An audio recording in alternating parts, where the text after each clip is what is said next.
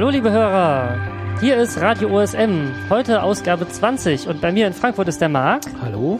Und in München ist der Andi. Aber diesmal nicht allein und auch nicht mit einem Gast, sondern mit zwei. Äh, bei mir im Studio sitzen äh, Tracy und Oliver. Hallo. Hallo zusammen. Äh, beide von Menz Datenverarbeitung, die jetzt jetzt hier auch in München haben. Und äh, wer uns schon zugehört hat, ja, kennt die beiden, äh, kennt die Firma ja schon, weil wir hatten ja letztes Mal auch äh, ja, ein ausführliches Gespräch zusammen mit Michael ähm, über das Thema.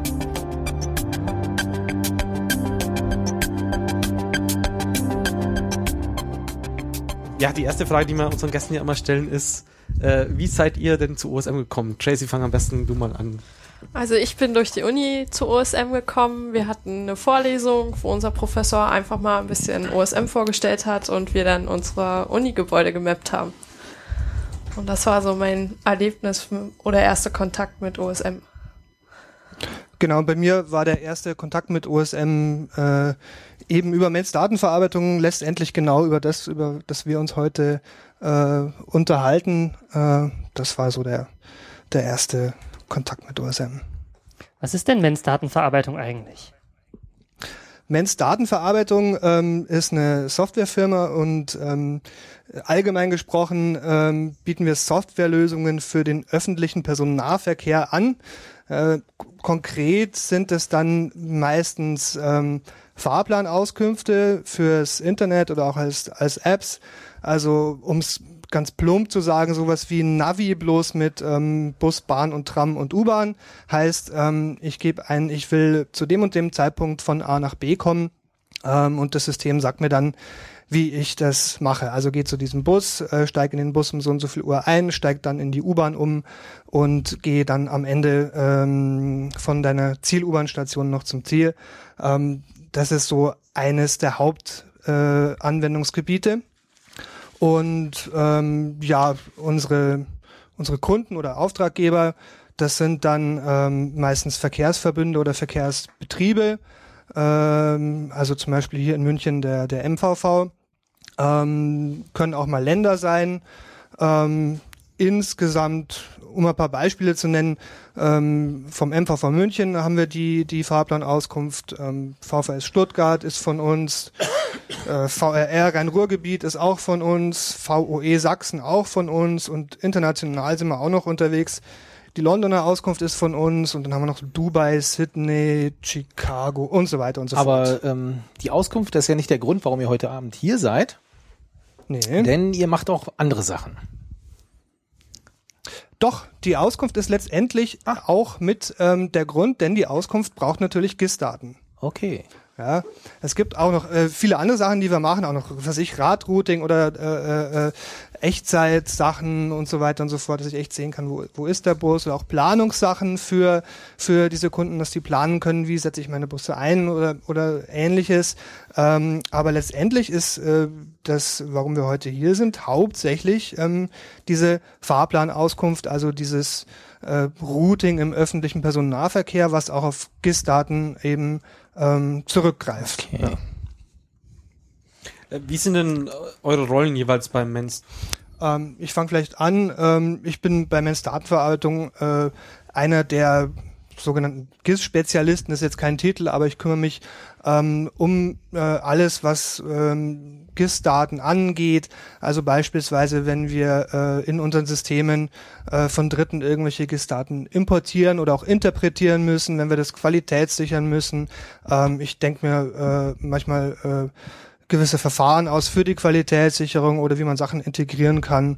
Ja, das hauptsächlich so auf der auf der Datenseite. Ja, ich bin eigentlich hauptsächlich äh, so generell für Support da und äh, habe mich jetzt ein bisschen auf das OSM-Thema spezialisiert und äh, beschäftige mich eigentlich so ein bisschen mit der Umsetzung, wie wir das so in Zukunft alles bei uns integrieren können. Ja, und wie ich gelesen habe, seid ihr auch der Kontakt zur Community. Also da könnte der ein oder andere euch erkennen. Genau, genau. genau. Ja. ja. Na, wie ist das denn? Ähm, habt ihr euch jetzt einfach aus freiem Interesse mit OSM angefangen zu beschäftigen oder hat euch jemand konkret beauftragt? Ähm, von der Firma her haben wir uns ähm, ähm, selber angefangen damit äh, zu beschäftigen, weil von unseren Kunden natürlich ähm, ähm, sehr oft äh, kam, da gibt's doch dieses OSM und ähm, könnte man das denn nicht ähm, benutzen? Man muss vielleicht zum Hintergrund sagen, ähm, die meisten unserer Kunden, ähm, die kaufen ihre GIS-Daten äh, von einem der, der größeren kommerziellen Hersteller, ja, ähm, die halt hauptsächlich ihre GIS-Daten für die, für die Autonavis produzieren. Ähm, und ähm, das kostet natürlich dann diese Daten irgendwie äh, im Netz verwenden zu dürfen.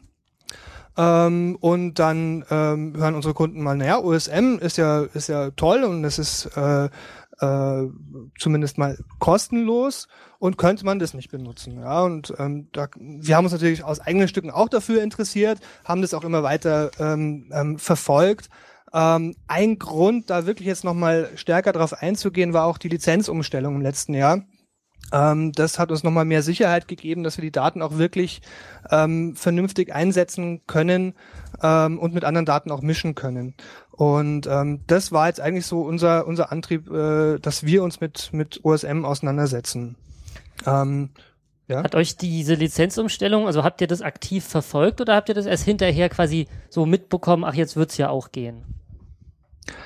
Ähm, wir haben es jetzt nicht zu, genau zu dem Zeitpunkt aktiv verfolgt, aber wir haben äh, das mit den Lizenzen dann schon nochmal ähm, abgecheckt und ähm, haben dann gesehen, ja Moment mal, das ist jetzt was, was ähm, erfolgt. Ich kann vor allem ähm, leichter die Daten auch mit mit anderen kommerziellen Daten unter Umständen äh, mischen, ohne dass ich ähm, meine meine eigenen Daten auch irgendwie hergeben muss. Ähm, und das war dann nochmal mit ein ganz großer Grund, dass wir äh, äh, gesagt haben, okay, das gehen wir jetzt äh, an, da, da, da versuchen wir was. Ähm, das Interesse vorher war auch schon da und da waren wir aber echt wegen der alten Lizenz ein bisschen, ein bisschen zurückhaltend. Mhm. Und ihr habt auch äh, mit Geodaten von verschiedensten Anbietern zu tun gehabt, oder? Ja, auf alle Fälle. Also ähm, ähm, die beiden großen natürlich und dann gibt's auch mal äh, ganz oft, dass, dass die Kunden, gerade die ausländischen Kunden, nochmal eigene Geodaten haben. Ja. Ähm, und dann ist es auch ähm, ähm, mein Job zum Beispiel immer genau diese Geodaten dann so zu interpretieren, dass wir die gut nutzen können. Okay. Ja. Was, was habt ihr denn so konkret jetzt vor mit den Daten von OSM? Was ist das Ziel, das ja. ihr so endgültig final erreichen wollt? Ja, vielleicht muss man erstmal erklären, wozu wir die Daten überhaupt ähm, ähm, nutzen in, in, in, unseren, ähm, in unseren Anwendungen. Ähm, egal welche Daten, ob das jetzt von einem kommerziellen Hersteller ist oder, oder ob das in Zukunft vielleicht OSM ist. Ähm, wie funktioniert so eine, so eine ähm, Auskunft zum Beispiel von einer Adresse zu einer, zu einer Adresse? Das funktioniert so, ich habe meine ähm, Startadresse, auf der fange ich an ähm, zu routen und ich suche mir in der Umgebung Haltestellen. Ja, das funktioniert also vollkommen auf den auf den GIS-Daten. Dann finde ich äh, einen ganzen Packen von Haltestellen, die da in Frage kommen. Wenn ich sage, ich will vielleicht maximal 15 Minuten gehen, äh, bekomme ich halt, sagen wir mal, 20 Haltestellen. Dasselbe mache ich am Ziel, bekomme auch wieder eine ganze Menge Haltestellen. Ähm, Aber und das dann sind irgendwelche Haltestellen, Bus, Tram, U-Bahn. Das ist egal, so genau, genau. Also äh, hängt natürlich davon ab, welche Daten gepflegt sind, aber ja. grundsätzlich sind das sind das alle Haltestellen auch auch Bahnhöfe, was man jetzt normalerweise nicht als also Haltestelle Bahnhöfe der Deutschen Bahn in unserem im deutschen Fall sozusagen. Also wo halt Züge weit äh, genau. Nahverkehr und Fernverkehr. Genau, genau. Also vom vom vom Gebiet hängt es halt auch immer vom Kunden ab. Äh, beim MVV in München ist es halt das Münchner MVV Verbundgebiet. Ja. ja. Kann auch aber mal auch auch auch weitergehen. Ähm, genau. Ähm, und dann, nachdem man auf dem GIS sozusagen zu Fuß geroutet hat, ähm, zu den Haltestellen äh, rechnen wir dann auf unseren Daten ähm, die Fahrtverbindungen. Also wir haben halt die ganzen Fahrpläne und auch die Möglichkeiten, wo, wo kann man umsteigen, ähm, drin, routen dann von den 20 Start zu den 20 Zielhaltestellen und finden dann da die besten Ergebnisse, filtern die raus. So, das ist so der, der Haupt- oder eines der Hauptzwecke, wo, wofür wir GIS-Daten benutzen. Das zweite ist dann für das Routing von dem Verkehrsmittel selber, also wie fährt der Bus, ja, dass ich das dann auch auf einer Karte darstellen kann ähm, oder auch, dass ich dann äh, äh, nur einen Plan dieses dieses Busverlaufs dann äh, auf einer Karte darstellen kann. Äh, und ähm, das dritte ist dann, dritte Anwendung ist wirklich die Berechnung von, von eigenen Karten. Ähm, egal welche GIS-Daten wir, wir benutzen, wir rechnen dann auch unsere Karten selber, sei es als äh, Teils, so wie man das jetzt äh, von USM kennt, oder auch PDF-Karten. Also man kann sich dann zum Beispiel konkret von einer Fahrt für den Weg zum Ziel von der U-Bahn-Station eine PDF-Karte rauslassen, ja. die auch ausdrucken. Ja. Und mit Rechnern meinst du in dem Fall halt rendern, also genau. eine, eine ja. Grafik daraus erstellen, sodass man es als Mensch dann sehen kann. Genau, genau. Ähm, ja. Seht ihr da diese, diese, welche Haltestelle ist mit welcher anderen verbunden und welche Züge fahren da? Auch als GIS-Daten an oder ist das wieder komplett was Eigenes? Das ist was Eigenes. Also okay. ähm, das heißt, GIS-Daten kommen dann nur den, für den Fußweg sozusagen äh, im ersten Sinne. Genau, letztendlich für den Fußweg. Es gibt noch so ein paar Spezialsachen, wenn ich äh, äh, äh, innerhalb von einer gewissen Zeit keinen Fußweg finde oder keine Haltestellen finde, dann, dann versucht das mal mit dem Taxi. Also wenn ich zum Beispiel bei irgendeiner Sehenswürdigkeit bin, wo ich eine halbe Stunde hinrennen muss, bis ich bei der nächsten lokalen Bushaltestelle bin, ja. dann nimmt er ein Taxi. Aber so letztendlich der Hauptanwendungsfall ist der Fußweg, ja. Okay. Und die ganzen ähm, äh, Umstiegsmöglichkeiten, äh, das dann in unseren Daten drin. Also wie lange brauche ich, um äh, von um an einer Haltestelle von von äh, einem Bereich in den anderen umzusteigen, das ist in unseren Daten drin. Letztendlich funktioniert die Auskunft auch ohne GIS-Daten, ähm, wenn, dann beschränkt sich halt auf eine reine Haltestelle zu Haltestelle Auskunft. Mhm. Ja. Genau. Also das waren so die, wofür benutzen wir ähm, GIS-Daten ähm, ähm, überhaupt? Ähm, und wie schon gesagt, wir importieren die, die GIS-Daten, wir importieren die in unser eigenes Format, was für unsere Zwecke eben ähm, ähm, optimiert optimiert ist. Ja. Genau. Wir interpretieren da auch einiges. Ähm, also zum Beispiel müssen wir sagen, ähm, wo lassen wir denn äh, einen Bus zu und wo lassen wir den, den nicht zu. Das geht nicht unter, nicht immer aus den, aus den Quelldaten unter Umständen hervor. Was heißt zulassen? Ähm, wenn wir zum Beispiel ähm, den Verlauf eines eines äh, Busses berechnen wollen und den routen wollen, dann äh, haben wir in unserem internen Datenmodell gesetzt, auf welchen äh, Straßenkanten der denn überhaupt fahren darf. Das kann nämlich anders sein als für den für den PKW. Äh, der Bus, der darf auch mal äh, durch eine Fußgängerzone fahren. Oder halt, wenn so eine Bus-Only-Spur dann. Oder so eine Bus-Only-Spur, ja. genau, genau, genau. Und das machen wir halt pro Verkehrsmittel oder auch für eine Straßenbahn, die darf natürlich nur auf der Straßenbahnschiene fahren und nicht irgendwie äh, irgendwelche Straßen entlang holpern. ja, ja. Und das ist die Interpretation dabei. Ja. Also ähm, genau. Ja. Okay, und äh, ihr habt dann die Daten genommen mal von OSM wahrscheinlich, weil kann ja jeder runterladen, genau. reingeguckt, genau. versucht daraus was zu machen und dann habt ihr was festgestellt? Ähm, Erstmal ähm, festgestellt, dass es viel, viel, viel detaillierter ist ähm, in den meisten Fällen als bei den kommerziellen Anbietern, vor allem was so Fußwege und und und und ähnliches angeht. Ähm, das ist ein großer Vorteil, ähm, es kann aber unter Umständen auch ein Nachteil sein. Wenn ich zum Beispiel ähm, eine Kreuzung habe, eine ganz normale, wo sich zwei Straßen treffen, ähm, dann kann es sein, dass wenn ich von einem kommerziellen Anbieter die Modellierung habe, dann kommen da einfach vier Kanten an, die sich an einem Knoten treffen. Und in OSM kann es sehr leicht sein, ähm, dass da getrennte Fahrbahnen äh, ankommen, dass ich noch Fußwege außenrum habe, dass ich die Übergänge habe und so weiter und so fort. Ähm, das ist grundsätzlich mal besser, diese Detailliertheit. Es birgt natürlich aber auch mehr die Gefahr, ähm, dass dann da auch mal was falsch ist und äh, letztendlich unter Umständen auch falsch funktioniert. Also wenn mehr Daten da sind, dann kann man einfach theoretisch auch mehr Fehler machen. Sozusagen. Ganz klar, ja. ja. ja.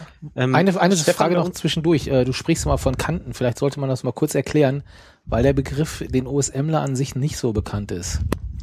Ja, äh, äh, Kanten ähm, sind letztendlich in einem, in einem Netz, auf dem ich route, ähm, immer die Verbindungen zwischen zwei Knoten. Jetzt muss ich er erklären, was Knoten, ja, Knoten sind. kennen wir schon.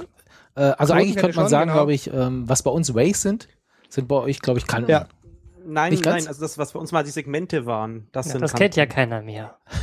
Das ist ja, ja das also die kennen nur die mit den grauen Bärten. zwei Nodes sozusagen. Das ist eine Kante. Okay. Ja. Also es kommt halt aus der Graphentheorie, wo du halt äh, Knoten und Kanten hast oder Nodes and Edges. Genau. Also letztendlich ganz einfach gesagt, ein, ein Abschnitt von einer Straße normalerweise oder von einem, von einem Weg ähm, zwischen zwei Kreuzungspunkten. Mhm, okay. Ja, so ganz einfach gesagt. Okay. Ähm, ähm, also bei uns, äh, Stefan meinte bei uns auf dem Stammtisch, äh, es gäbe von diesen kommerziellen Datenanbietern in der Zwischenzeit auch hohe auflösende Datenbilder, also äh, Multi-City-Modell oder ich weiß den konkreten Namen jetzt nicht mehr. Ähm, habt ihr das euch auch mal angeschaut oder ist das einfach grundsätzlich für eure Kunden viel zu teuer? Ähm, da gibt's schon auch mehr, mehr Sachen und die liefern auch, auch immer mehr. Es ist immer so ein bisschen die Frage, was man dann ähm, ähm, genau kriegt. Also in der Regel ist es aber so, das, was wir, was wir bekommen, ähm, ist tendenziell weniger detailliert als in, okay. in, in OSM. Die machen viel, viel, viel nach. Vor, vor, vor vielen Jahren war es wirklich auch noch so, dass, dass Fußwege wie jetzt gerade ein, ein, ein, zum Beispiel eine Fußgängerbrücke über eine große Straße, die für uns sehr wichtig ist, weil da geht jemand drüber und steigt auf der anderen Seite in den Bus ein. Ähm, dass die nicht drin war, solche Sachen sind mittlerweile äh, äh, ziemlich gut drin. Ähm, aber so andere Sachen wie gerade mal so Wege durch den Park oder so ähnliche Sachen und natürlich auch die genauen Wege am Straßenrand als als Fußwege sind meistens eigentlich eigentlich nicht da drin. Ja. ja. ja da gibt's natürlich die unterschiedlichsten äh, Produkte. Ich stelle das jetzt alles ein bisschen so über einen Kamm. Aber das, was ihr halt jetzt sozusagen äh, ja. so in, gesehen habt bisher, ja. Ja. ja. Und äh, wann habt ihr euch das USM Zeug zum ersten Mal angeschaut, dass man das chronologisch ein bisschen einsortiert? Also wirklich angeschaut haben wir es uns schon öfter äh, und wirklich jetzt nochmal ganz klar angegangen sind wir das jetzt so Anfang des Jahres. Okay. Ja. Genau. So, was, was habt ihr denn vorgehabt? Also, du hast jetzt gesagt, wofür ihr die Daten brauchen könnt und ähm, mhm. was, was ihr im Allgemeinen damit machen wollt, aber ihr habt euch ja entschieden, dass da noch was fehlt und dass ihr eigentlich was beitragen wollt. Ja, ähm, und zwar, ähm, also grundsätzlich der Gedanke ist natürlich, die Daten einzusetzen und auch unseren, unseren, unseren Kunden, den, den Verbünden äh, zur, zur Verfügung zu stellen. Ähm, wir haben natürlich dann, dann gemerkt, ähm, an den Haltestellen selber ähm, sind ein paar Sachen unter Umständen noch nicht so modelliert, wie man sich das vielleicht idealerweise vorstellen würde. Ja? Ähm, es ist sehr, sehr, sehr, sehr gut modelliert, wenn man äh, zum Beispiel hier in München den, den, den Ostbahnhof nimmt. Das, das gibt auch schon deutlich mehr her als von einem kommerziellen Anbieter. Ähm, ähm, aber wir sind erstmal, ähm, ähm, haben wir gesagt, naja, da müsste man, da, oder man hätte zumindest jetzt die Möglichkeit, das richtig, richtig, richtig, richtig toll zu machen und dann noch ganz viele Sachen nachzupflegen. Mhm. Ja? Ähm, und ja, was, was, was was haben wir gemacht? Wir sind dann, äh, nachdem wir uns die Daten angeguckt haben, auch mal, äh, ich glaube im Februar war es, auf den Münchner OSM-Stammtisch gegangen und haben uns da mal vorgestellt und haben auch ähm, gesagt, was sie so ungefähr vorgehabt haben und ähm, ähm, fanden das äh, äh, alles sehr, sehr gut, sind auch sehr willkommen geheißen worden.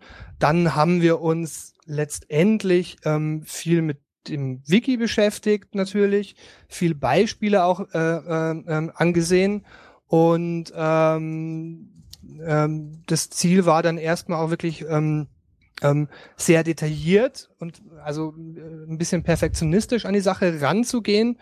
Ähm, wir haben dann, wir beschäftigen natürlich auch ein paar Leute, ein paar Studenten, die dann, die dann Edits machen können und und da hatten wir dann eben angefangen, ähm, wirklich auch ähm, anhand von den, den Infos, die wir im Wiki hatten äh, und äh, von den Beispielen, die wir gesehen haben, äh, ein paar Sachen, äh, sprich Bahnhöfe, ähm, umzuändern, ja, wo wir dachten, naja, das kann man auch anders modellieren, ja, wir, wir wollten da nichts irgendwie. Ähm, äh, Hast du da ein konkretes Beispiel, was ihr geändert habt oder was eurer Meinung nach anders hätte gemacht werden können?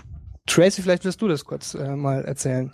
Ja, also es gab sehr viele Bahnhöfe, die ähm, zum Beispiel, wo die Plattformflächen einfach noch als Linien erfasst wurden. Da haben wir uns überlegt, dass wir die eher als Flächen erfassen. Dann fehlten teilweise noch die äh, Öffnung, also Treppenöffnung einfach für die äh, Treppen hm. auf den Plattformen. Darf ich kurz zwischengrätschen? Ich bin jetzt mit dem ÖPNV-Tagging nicht so geläufig. Was, was heißt denn Plattformfläche? Was, was muss ich mir darunter vorstellen? Ja, also die Bahnsteigfläche sozusagen. Mhm. Also von die, die Fläche, von der du in den Zug äh, einsteigen genau. kannst, sozusagen. Ja. Und äh, klar, so eine Treppe, du kannst da nicht durch Beton gehen, da muss dann sozusagen in dieser Fläche ein Loch und an dieses Loch, äh, an, an die Grenze dieser Loch, äh, dieses Loch geht dann in der Regel eine Treppe oder okay, für Aufzüge. Macht ihr die Löcher von Aufzügen auch rein? Nein. Okay. Mm -mm. ja. Oder vielleicht noch, noch ein einfacheres Beispiel ist bei so einem, äh, bei so einer Bahnsteigfläche, wenn man, wenn man sich das auf einem Bahnhof vorstellt. Es ist baulich eine Fläche, ja, aber wenn ich da oben stehe, dann gibt's da eigentlich den Bahnsteig 3 und den Bahnsteig 4 oder das Gleis 3 und das Gleis 4, was das ist dann wirklich was das, links und rechts von der Fläche ist. Was links und rechts von der Fläche ist und dann kann man sich da jetzt drüber streiten, ähm, ob diese Fläche nicht auch geteilt werden müsste, weil auf der linken Seite ist es ja der Bahnsteig 3 und auf der rechten Seite ist es der Bahnsteig 4.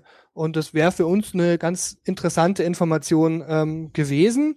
Ähm, wir haben solche Edits dann, dann ähm, auch gemacht und haben dann gemerkt, ui, da beschweren sich aber jetzt dann doch äh, äh, äh, äh, einige.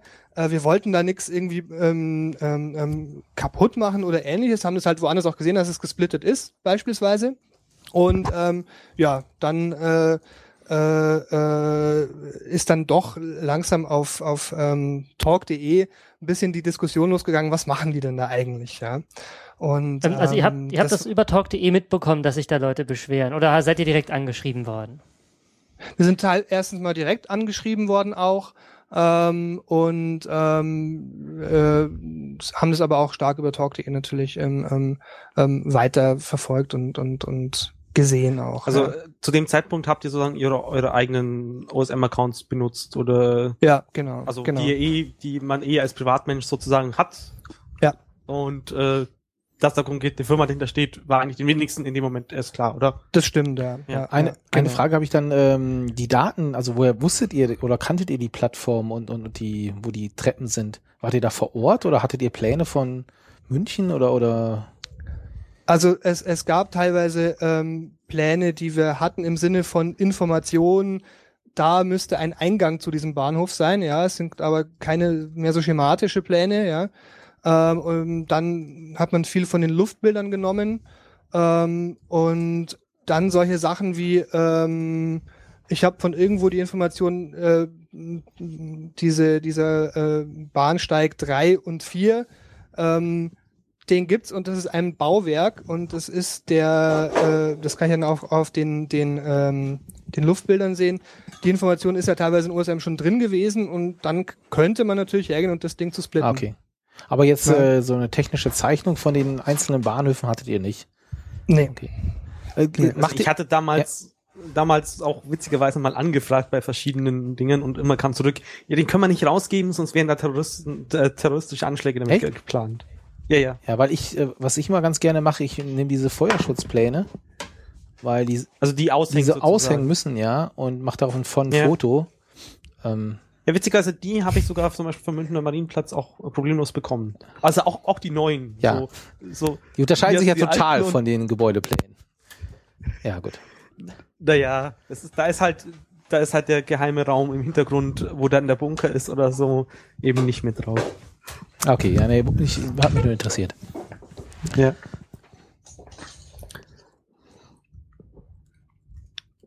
Also was war denn so euer Eindruck, wie die Community dann reagiert hat? Also ähm, das war stark unterschiedlich erstmal. Also ja. erstens mal äh, sind wir ein bisschen von der von der Reaktion äh, äh, auch überrascht gewesen. Ähm, hatten wir uns so in der der äh, äh, Heftigkeit und in der Anzahl nicht nicht vorgestellt und haben das dann so ein bisschen beobachtet und haben auch gesehen, dass dann aber in der Community eben auch die, die Meinungen zu vielen Themen auch sehr, sehr unterschiedlich sind und dass es da eben keine oder äh, oftmals gerade bei so Spezialthemen wie jetzt ÖPNV keinen ganz, ganz klaren Weg gibt. Ja, ja wir haben uns, es gibt einfach mehrere Wege. Es gibt mehr, oder es ja. gibt mehrere Wege, ja. genau, und unterschiedliche Meinungen zu den Wegen. Und auch ähm, was was in in dem Wiki steht, ist dann nicht unter Umständen immer der Weisheit letzter Schluss. Ja, ja? das ist natürlich bei uns auch erstmal ein Umdenken erforderlich, wenn ich von einem kommerziellen Datenanbieter die die Spezifikation zu seinen Daten bekomme, dann ist es ähm, äh, hieb- und stichfest sozusagen, und ich kann mich da mehr oder weniger 100 Prozent drauf verlassen. Ähm, und in alter Manier geht man dann erstmal auch an so ein USM-Wiki ran, ja. Ähm, uns war schon klar, dass das, dass das nicht ganz so, ganz so äh, äh, ein starres Regelwerk ist. Das merkt man auch einfach nur, wenn man sich mit den Daten beschäftigt. Genau. Aber ähm, ähm, ja, also diese, diese, äh, äh, das muss man auch erst lernen, dass viele Sachen eben, äh, äh, dass es dafür noch noch keine ganz klare äh, Rangehensweise gibt. Mit äh, die Reaktion war jetzt ein bisschen heftig, da meinte ihr, meintet ihr die erste Mail, die von Tracy ja auf talk.de kam Ja, genau. und äh, wo dann irgendwie eine Woche lang keine Antwort kam oder so gefühlt. oder wann, wann, wann kam die Mail oder wurde die Mail verschickt? Ich glaube Freitag Ich, oder nee, so? Sonntag. Sonntag, 7. Juli, 6.19 Uhr. Da sieht man, dass du früh anfängst zu arbeiten. Am Sonntag. äh, nee, die wollten wir eigentlich schon vorher rausschicken, äh, ist aber aus technischen Gründen irgendwie erst Sonntag rausgeschickt worden. Ja, und, zum Glück, äh, zum Glück. Ja, Wenn ihr die freitags genau. rausgeschickt hättet, äh, Ja, ja. Erzähl doch mal, wie, nein, das war Naja. ein sehr interessanter Sonntag. Also ich habe sehr viele E-Mails gelesen und äh, ja, also man musste natürlich erstmal damit klarkommen. Also, dass man, dass so viele Reaktionen drauf kommen, hätten wir nicht gedacht.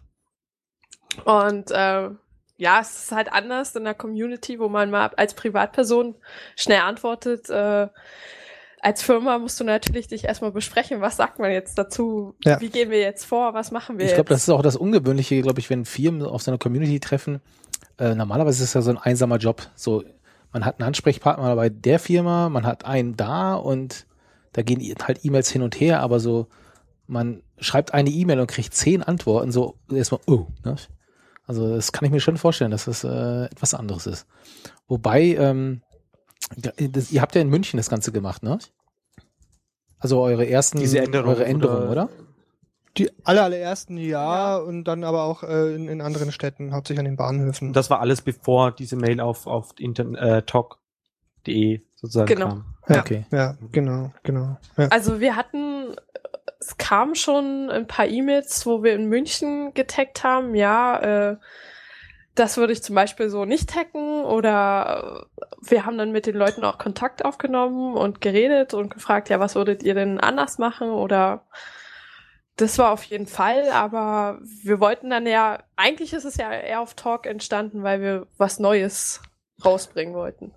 ja, genau. erzähl doch mal, Und was das ihr war da, dann dieses, dieses Attribut, globale. Dieses globale ID, was eine, eine äh, sogenannte ähm, äh, eindeutige Ide- Identifikationsnummer für Haltestellenobjekte sein Ja. sollte, ja. Äh, ist, ist, ist klar, dass da jetzt der Name vielleicht nicht ganz ideal gewählt war und so weiter und so fort, aber das muss man alles in dem Moment dann erstmal lernen. Ja, Ja, ja, also klar. ist klar. Ja. So, und äh, das heißt, ich habe dann mal eine Antwort auf diese, diesen Thread auch geschrieben und ähm, dann gab's, wart ihr, glaube ich, auch wieder auf dem Stammtisch. Genau, das hat mir dann das letzte Mal schon berichtet. Genau, ja. Ähm, und äh, dann habt ihr eine Wiki-Seite angelegt und auf der kann man im Prinzip den, den aktuellen Stand zu der Diskussion beobachten. Genau, genau. Genau. Also äh, ähm, da ist jetzt eigentlich so der aktuelle Stand ähm, drauf, muss man nur nach, nach Mens mal suchen im OSM-Wiki. Ähm, da steht drauf, was wir momentan, momentan vorhaben. Ähm, ähm, wir haben aus der ganzen Sache natürlich auch viel, viel ähm, gelernt, auch aus dem, auf dem, auf dem Stammtisch haben wir natürlich auch nochmal viel dazu gelernt. Und ähm, wir sind ein bisschen als auch wieder, wieder weggegangen, ähm, da viele Edits einfach so zu machen, sondern in der Regel schreiben wir jetzt momentan ähm, die Leute, die da vorher editiert haben, an, bevor wir irgendwelche äh, in Anführungszeichen größeren Edits, wie jetzt den, den zum, bleiben wir bei dem Beispiel, den, den Bahnhof zu splitten machen. Wenn wir natürlich jetzt irgendwo einen Fußweg, einen Übergang nochmal einzeichnen, da fragen wir jetzt nicht lange, bevor wir, ob wir das machen äh, sollen oder dürfen oder wie auch immer. na, das klingt doch nach echt viel mehr Arbeit als ursprünglich gedacht für euch. Hat es irgendwelche Auswirkungen darauf, wie ihr das Projekt jetzt betrachtet? Habt ihr da überlegt zu sagen, "Hm, das ist vielleicht doch nicht der richtige Weg? Ähm, jein. Es ist so, dass wir ähm, am Anfang ähm, recht idealistisch rangegangen sind und gesagt haben, ja, da können wir ja noch das mitbenutzen, da können wir noch das mitbenutzen, da können wir am besten noch Routing in den Bauwerken machen und auch noch genau sagen, in welchem Stockwerk man da ist und so weiter und so fort. Und ähm, ähm, das haben wir jetzt vorerst erstmal ähm, ähm, zurückgefahren, auch ähm, einfach um, um nicht mehr so viele Edits zu machen. Und ähm, die Ziele sind momentan jetzt erstmal wieder ähm, Routing von irgendeinem Punkt zur Haltestelle, zu dem Haltestellenpunkt, also in die Haltestelle rein. Aber da auch mit allen möglichen ähm, Attributen, die es denn schon gibt. Also habe ich da einen, einen äh, Übergang mit einer Ampel, ähm, kann ich dann mit dem Rollstuhl fahren und so weiter und so fort. Also diese, diese ganze ähm, äh, äh, dieses, dieses ganze Thema ähm, Mobilitätseinschränkungen und dass man da auch im Rollstuhl oder mit einem, vielleicht auch mit einem Kinderwagen ist auch letztendlich mhm. eine Mobilitätseinschränkung in eine U-Bahn-Station rein kann. Das ist ein ganz, ganz großes Thema äh, äh, bei uns. Ähm, von diesem ganz, ganz, ganz ähm, ausgeklügelten System. Wir packen ganz, ganz, ganz viele Informationen da an der Haltestelle dran, sind wir wieder ein bisschen weg, wollen wir dann aber wieder aufnehmen, äh, die Themen, aber das ist dann eher wieder was Langfristiges. Also einfach Schritt für Schritt. Sozusagen. Ja, genau, ja. genau. Ja, mir kommt es fast so vor, als wenn ihr zu schnell seid. Ne? Also normalerweise sagt man ja immer so, die ja. OSM-Community ist so rasend schnell und Änderung und ihr glaube ich, das Thema ÖPNV, da ist die Community schon noch ähm, langsam. Also ich kenne das selbst aus äh, Dortmund.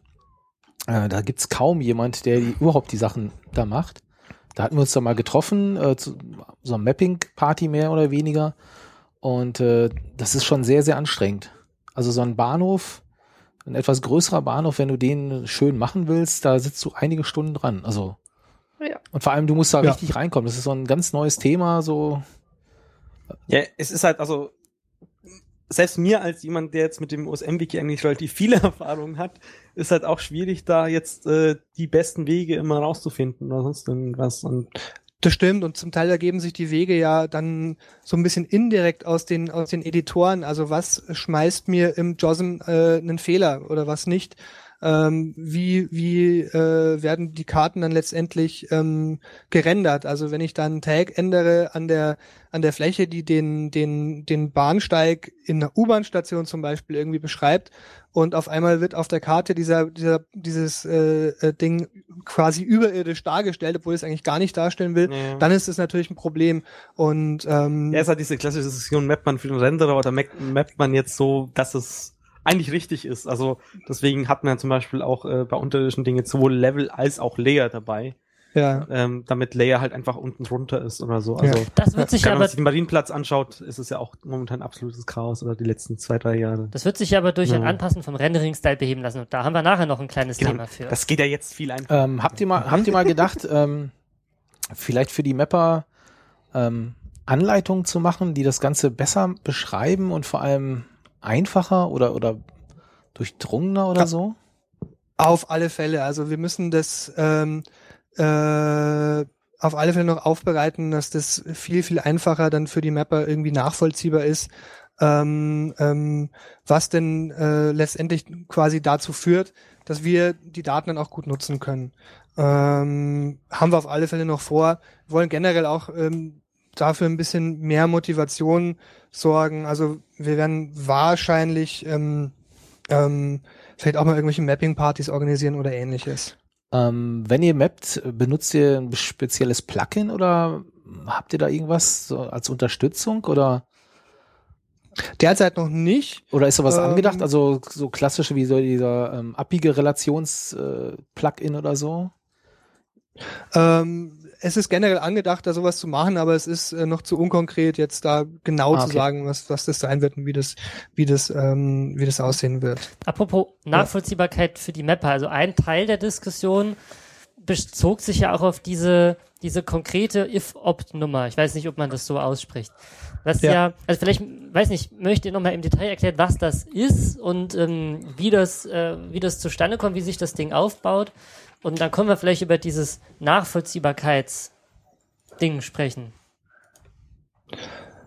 Ähm, ja, können wir auch machen, wobei auch das Thema bei uns so ein bisschen zurückgefahren ist momentan. Ja, also von dem, von dem ähm, ähm, Konzept, das wollen wir weiter verfolgen, aber wir werden es jetzt aktuell momentan wahrscheinlich erstmal erstmal nicht einsetzen. Ähm. Trotzdem, weiß ich nicht, Tracy, hast du da den Überblick wegen bei der if-op-Nummer? Äh, also es soll wenn wir das einsetzen, auf jeden Fall äh, auf der Wiki-Seite definitiv ausführlicher beschrieben werden, wie sich das alles zusammensetzt und warum wir das machen wollen. Und äh, also da wird's, wenn wir uns dafür entscheiden, das wieder einsetzen zu wollen, wird's dazu äh, definitiv eine ausführliche Beschreibung geben. Also ihr wollt da jetzt auch nicht ich weiter drauf eingehen und was zu sagen. Kann ich verstehen. Ich meine, das ist heiß gehandelt worden, Nee, also Thema. das wie diese IFOP-Nummer aufgebaut ist, ist, ähm, ist eigentlich klar. Ähm, ich habe es momentan ehrlich gesagt nicht ähm, im Kopf. Es ist wirklich so eine schon eine offizielle Nummer. Ähm, sollten wir das wieder einführen wollen, dann wird es da bestimmt auch offizielle Listen geben, vermutlich auch von den Verkehrsverbünden oder wer das dann auch rausgibt, selber, so dass das, es ist nicht irgendeine eine interne Nummer, die nur wir benutzen. Ja, um das mal ganz klar zu sagen. Aber ähm, ähm, ich habe die Diskussion mitverfolgt und ein bisschen die, die Parallelen zu TMC auch mitverfolgt. Ähm, natürlich können wir schon verstehen, dass das äh, ein bisschen was Kryptisches ist. Ist vollkommen, ist vollkommen klar. Ja. Aber mal kurz eine Frage hier mit dem Plattformtrennen. Also ich, also ich habe in Dortmund auch äh, die Plattform als als Linie, als als Rail getaggt und nicht als Fläche. Ja, die andere Alternative ist halt, dass du es ans Gleis ranschreibst, was, was da für ein Gleis ist Also- und Ich meine, das ist schon Ja. wieder zwei Monate her, aber ich meine, ich hätte das nicht als Fläche gemacht. Das hängt natürlich ein bisschen auch davon ab, was es für ein Ding ist, ob das nur so ein kleines Ding am Straßenrand für die Straßenbahn ist oder wirklich was Großes an einem Bahnhof. Ja. Ich habe eine Straßenbahn hab- haben wir gemacht. mhm, Ich habe ein paar mhm, ja. Straßen. Ja. Aber es ich frage mich halt auch mal, wie man den Aufzug dann mit der Plattform, wenn es als Fläche gemappt ist, richtig verbindet. Das ist halt, ich zeichne dann immer noch einen Querweg rüber oder sowas. Ja. Ja, ja, genau, Das genau. Das sind eben gerade so die, die, die Fragen, mit denen wir auch gerade so kämpfen. Hm. Es wird auch gerade im Chat nochmal gefragt nach, äh, nach ein paar Details über ÖPNV-Mapping. Ich meine, wenn ihr euch eh gerade über die Plattformen am Unterhalten seid, was gibt's denn noch so an interessanten Tags rund um ÖPNV und Bahnhöfe? Ja, also die Aufzüge auf jeden Fall. Wie Äh, mappt ihr Aufzüge? Als ein Node oder als Ja. Way? also wir hatten sie ja als Knoten, Ray und Knoten. ja, die, äh, wo bei zwei Nodes direkt übereinander sind? Ge genau. Oder Okay. so leicht versetzt. Ja, ja, weil Jossum dann äh, jammert, es sei denn, Genau. mir deaktiviert die Genau. Regel. Äh, hatten wir getaggt. Äh, das wurde ja sehr abgelehnt. Und daraufhin äh, machen wir jetzt nur noch das einfache Knotenmodell. Okay. Ähm, Und wo- dann mehrere äh, Level-Tag an den Node? Oder? Ja, also wir sind ja jetzt ein bisschen von diesem Level-Elementen weggegangen Okay. und äh, deswegen lassen wir das Level-Zeug auch erstmal weg. Ja. Ähm, ja, dann gibt's halt noch die Rolltreppen, die wir taggen. Äh, Treppen, Was verwendet ihr für einen Rolltreppen für einen Tag? äh, Escalator. Ja, Highway Steps mit Escalator. Ja, genau. Kon aber mit, was weißt du es auswendig? Ja, es steht am Wiki, kann ich ja nachschauen. Genau. Genau. Und äh, ja, die Treppen und Rampen natürlich. Was heißt Rampe? Also, ich kenne das jetzt von der Autobahn, aber Rampe in dem Sinne, äh, wenn du im Bahnhof hast, wo du keine Treppe hast Mhm. und äh, aber so eine kleine Erhöhung im Prinzip. Also um dass du auf den Bahnsteig raufkommst, hast du. Mit dem Rollstuhl. Ja, mit oder, dem oder du hast Rollstuhl eine Treppe und daneben nochmal so, eine, so ein flaches Ding, was hochgeht, wo du mit dem Rollstuhl hochfahren kannst. wie Ja, aber nicht alleine, Rampe. ne? Das sind doch so Rampen meistens, wo die. Na, das kommt, hängt von der Rampe ab. Also da gibt es durchaus auch welche, die extra lang gezogen sind, sodass du dann halt als Rollstuhlfahrer Genau. gerade noch dich raufschieben kannst. Ja, aber auch, also ab einer gewissen, das sind gar nicht so viele Grad, glaube ich, sagen Rollstuhlfahrer, das kannst du kaum alleine schaffen. Sechs Prozent. Oder so, genau. Das Sagt ist schon viel, ne? Ja, 6%. sechs Prozent. Hm. Ah, Okay. So, Ähm, und, so rund um, äh, um Bahnhofsgebäude und Vorplätze und sowas, ist da noch irgendwas relevant für euch oder sowas? Eigentlich nicht so sehr. Das Wichtigste ist wirklich das Routing von irgendwo bis zu dahin, wo dann äh, der Bus oder die Bahn letztendlich hält, also wo ich dann in das in das Verkehrsmittel Mittel einsteige. was im, im obwohl, was im Umfeld aber schon noch wichtig ist, sind zum Beispiel ähm, Radabstellplätze und und und ähnliches. Wenn ich sage, ich fahre mit dem Fahrrad zum äh, Bahnhof oder ähnliches, ja. Also Attribute rund um das ähm, äh, um den Bahnhof sind schon auch noch ein paar da. Ähm, ähm, sind auch noch andere Sachen äh, denkbar wie Fahrkartenautomaten und ähnliches. ist jetzt aber nicht so sehr der Fokus drauf. Okay. Ja. Gut, wir hatten es ja gerade davon, wie ihr dann mit der Community, ich sag mal, aneinander geraten seid. Oder sagen wir, Interagiert. euch interagiert habt. Ähm, was, wie seht ihr das denn? Was hätte die Community eurer Meinung nach besser machen können? Ähm, gute Frage. Also erstmal ist schon viel sehr, sehr, sehr gut gemacht worden, weil es gab neben denen, die Kritik geübt haben, auch einige, die gesagt haben, ja, Moment mal, so schlecht ist es doch alles gar nicht. Und jetzt wartet erstmal ähm, erstmal ab. Und ähm, wir hatten dann ja auch hier ähm, ähm, Kontakt zum, zu der lokalen Community, zum Stammtisch. Ähm, die haben das auch ähm, ähm, wunderbar gemacht.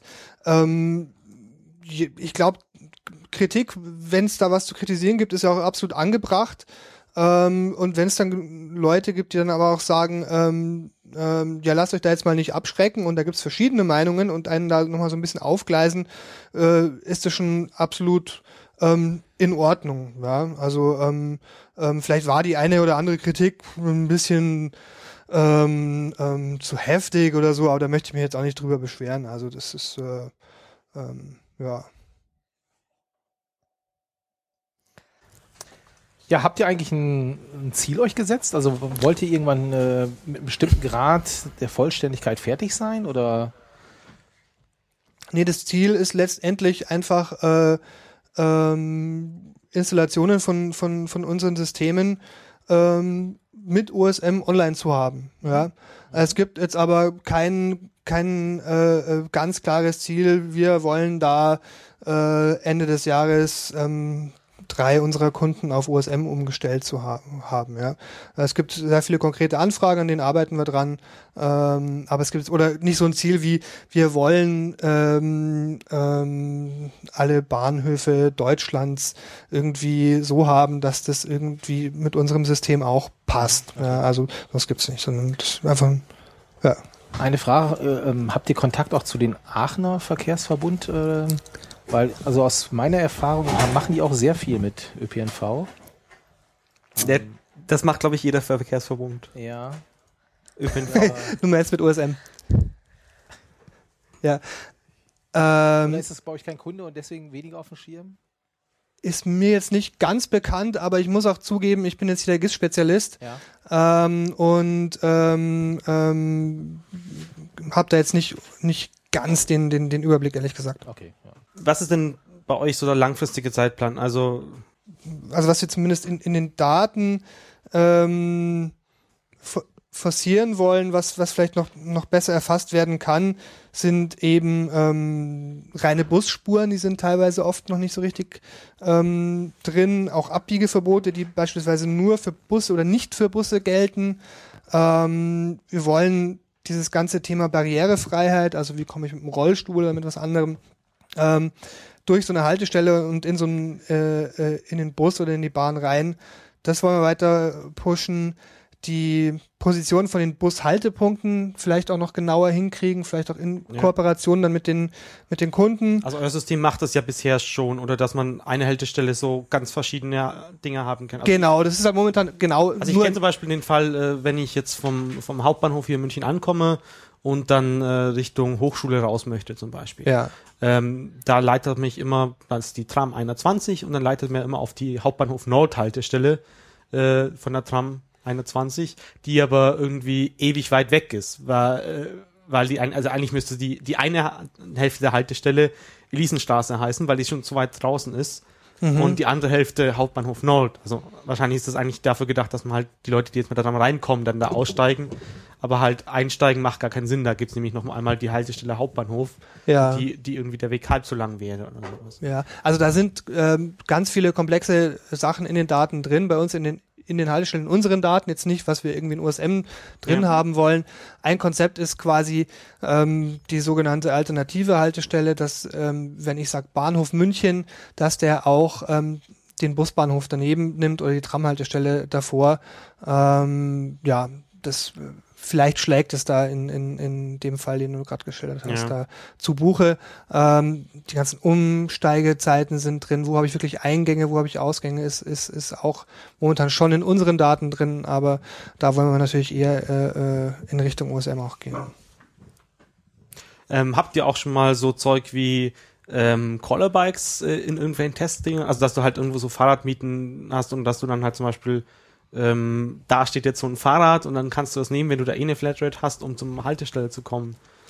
Ähm, wir haben für, für London, ähm, da gibt es auch ähm, ähm, Cycle Hire nennt sich das, Barclays Cycle Hire, ähm, extra so einen kleinen Planer auch in dem, in dem, in unserem Planung, in unserem Auskunftssystem für London drin. Da ist es aber anders als hier in München, die stehen nicht irgendwo rum, sondern die haben feste Stationen. Mhm. Und äh, da kann ich auch sagen, ich will von A nach B, dann, dann geht er halt dann Ja. zur nächstgelegenen Station und sagt, da hier ein Rad, routet dann mit dem Rad, äh, auch schön über Rad angepasste Wege und äh, routet dann bis zur Zielstation und dann bis letztendlich bis zum Ja. Ziel. Ja, ist klar natürlich technisch einfach umzusetzen. Also wenn du jetzt erstmal schauen musst, wo steht denn überhaupt Allisonrad und so weiter. Ja, klar, klar, klar, ja. ja. Okay, dann sind wir eigentlich mit. Äh, ach so, ähm, gibt es denn, also habt ihr denn mit den Kunden, die ihr so habt, auch schon mal unterhalten, was für Daten die sozusagen für OSM-Mapper bereitstellen können, damit die dann vielleicht die Daten von den Haltestellen besser pflegen? Oder gibt es da irgendwie solche Also Freigaben? oder wie Ähm, da gibt's natürlich ähm, Gespräche. Ähm, da geht's dann ähm, um, äh, die haben natürlich auch Haltestellendaten und auch verortete Haltestellen. Ähm, das ist sicherlich eine Möglichkeit, wie man da was ähm, ähm, zurückgeben kann. Ich weiß nicht, ob sowas zum Beispiel auch über äh, Plugins, ein JOSM-Plugin möglich ist, dass man dann dann sagt, ähm, ähm, man lädt sich da die ähm, ähm, sozusagen offiziellen Haltestellen und Haltestellenelementspositionen von so einem Verbund rein und kann die dann dann vergleichen. Ähm, ja, da führen wir Gespräche in der Richtung. Ähm, auch andere Sachen sind natürlich möglich, dass man die, die ähm, zum Beispiel die, die, die äh, Fahrtverläufe von Bussen und vom Ähnlichen, dass man das zur Verfügung stellen könnte als, als Overlay und dann, dann kann man äh, OSM-seitig dann wieder die ganzen ÖPNV-Relationen drauf anpassen. Ähm, das wäre alles denkbar. Ähm, ja, ganz konkret äh, äh, haben wir jetzt noch nichts online oder so. Ja. Okay. Ähm, noch so eine letzte Frage laut äh, rein aus Interesse. Wie viele Leute sind denn bei euch konkret dann, also wie viele Hiwis habt ihr denn da, die, die konkret an den Daten rumarbeiten und die nutzen einfach JOSM oder wie, wie läuft es da bei euch? Die meisten nutzen JOSM. Es sind ein paar, die machen das aber auch nicht alle, alle Fulltime. Ja. Aber es ist jetzt keine Armada von Editoren, die hier wie wild rum. Es ist natürlich schon mehr als, als vielleicht eine Person, äh, wenn die da ähm, rangeht, machen kann. Aber ähm, momentan ist es auch wieder ein bisschen zurückgefahren, das, das Ja. Editieren. Ja. Aber Pi mal Daumen möchtest du keine Zahlen nennen. Das sind alles die, die im Wiki im Prinzip Die im auch Wiki stehen, Okay. man kann aber wirklich nicht sagen, die also die Leute, machen das nicht alle. Vollzeit. Ja, ja, klar. Kann man mit den Statistiktools nachschauen. Kann man machen, ja klar, sicher, sicher. Aber das war eigentlich schon fast die Überleitung auf das nächste. Ähm, ach genau, möchte der, das IRC noch irgendwas äh, oder der Chat noch irgendwas äh, wissen von den Leuten von Mens Datenverarbeitung? Wir müssen natürlich ein bisschen auf die Label äh, warten. Es gab hier eine Anmerkung vorhin schon, und zwar, ähm, aber das ist wieder was sehr, was sehr Konkretes, dass in Winnenden wohl eine Unterführung äh, als Building getaggt wäre. Ich weiß, dass wir, dass es auf der, auf der Mailingliste ein, zwei Diskussionen gab darüber, wie denn solche Unterführungen zu taggen seien. Ähm, habt ihr da eine, also wie würdet ihr das machen? So Fußgängerunterführung. Äh, ja, richtig. Wir haben die als Building äh, getaggt gehabt, einfach aus dem Grund, da müssen wir mal ehrlich zugeben, dass wir das eher für die Karte gemappt haben in dem Fall des Tag, weil eigentlich ist es eher ein Tunnel. Aber wir hatten uns entschieden, noch Building zusätzlich zu machen, aber wir sind auch dabei, die Tags wieder rauszunehmen. Also die Bahnhöfe, die wir schon mal bearbeitet haben und wo vieles diskutiert wurde und wo auch beschlossen wurde, ja, das passt jetzt da nicht so, sind wir auch dabei, die wieder zurückzunehmen. Ihr plant die also auch weiterhin zu pflegen quasi und den Ja. Aktualisierung des Datenmodells anzupassen. Ähm, dann mal direkt eine Frage. Habt ihr irgendwie so eine interne Tagging-Seite, wo den Studenten klar gemacht wird, das taggen wir jetzt so und das taggen wir nicht? Oder Im Also- Wiki steht da ja schon, schon Wiki, zumindest ja. unser, Ja, aber unser ja Vorschlag. irgendwie eine Anleitung haben, die den in Papier bei den Wir Studenten haben liegt, eine. In-Persona-Anleitung. Eine In-Persona-Anleitung, ja. Und natürlich auch ein paar Dokumente ist, ist, ist klar, ja. ja. Aber Vielleicht ähm, wäre das ganz für, für die Mapper interessant, dass sie einfach sehen können, okay, ihr macht die und die Tags, die sind für euch Ja. wichtig. Ähm, also das wollen wir aber eigentlich durch so eine Überarbeitung von der Wiki-Seite erreichen genau. und das nochmal Ja. klarer darstellen. ja. Also wir sind ja dabei, diese Modellierungsvorschläge ein bisschen zu überarbeiten und auch detailreicher zu machen, wie wir da genau rangehen und wie wir das bearbeiten. Okay.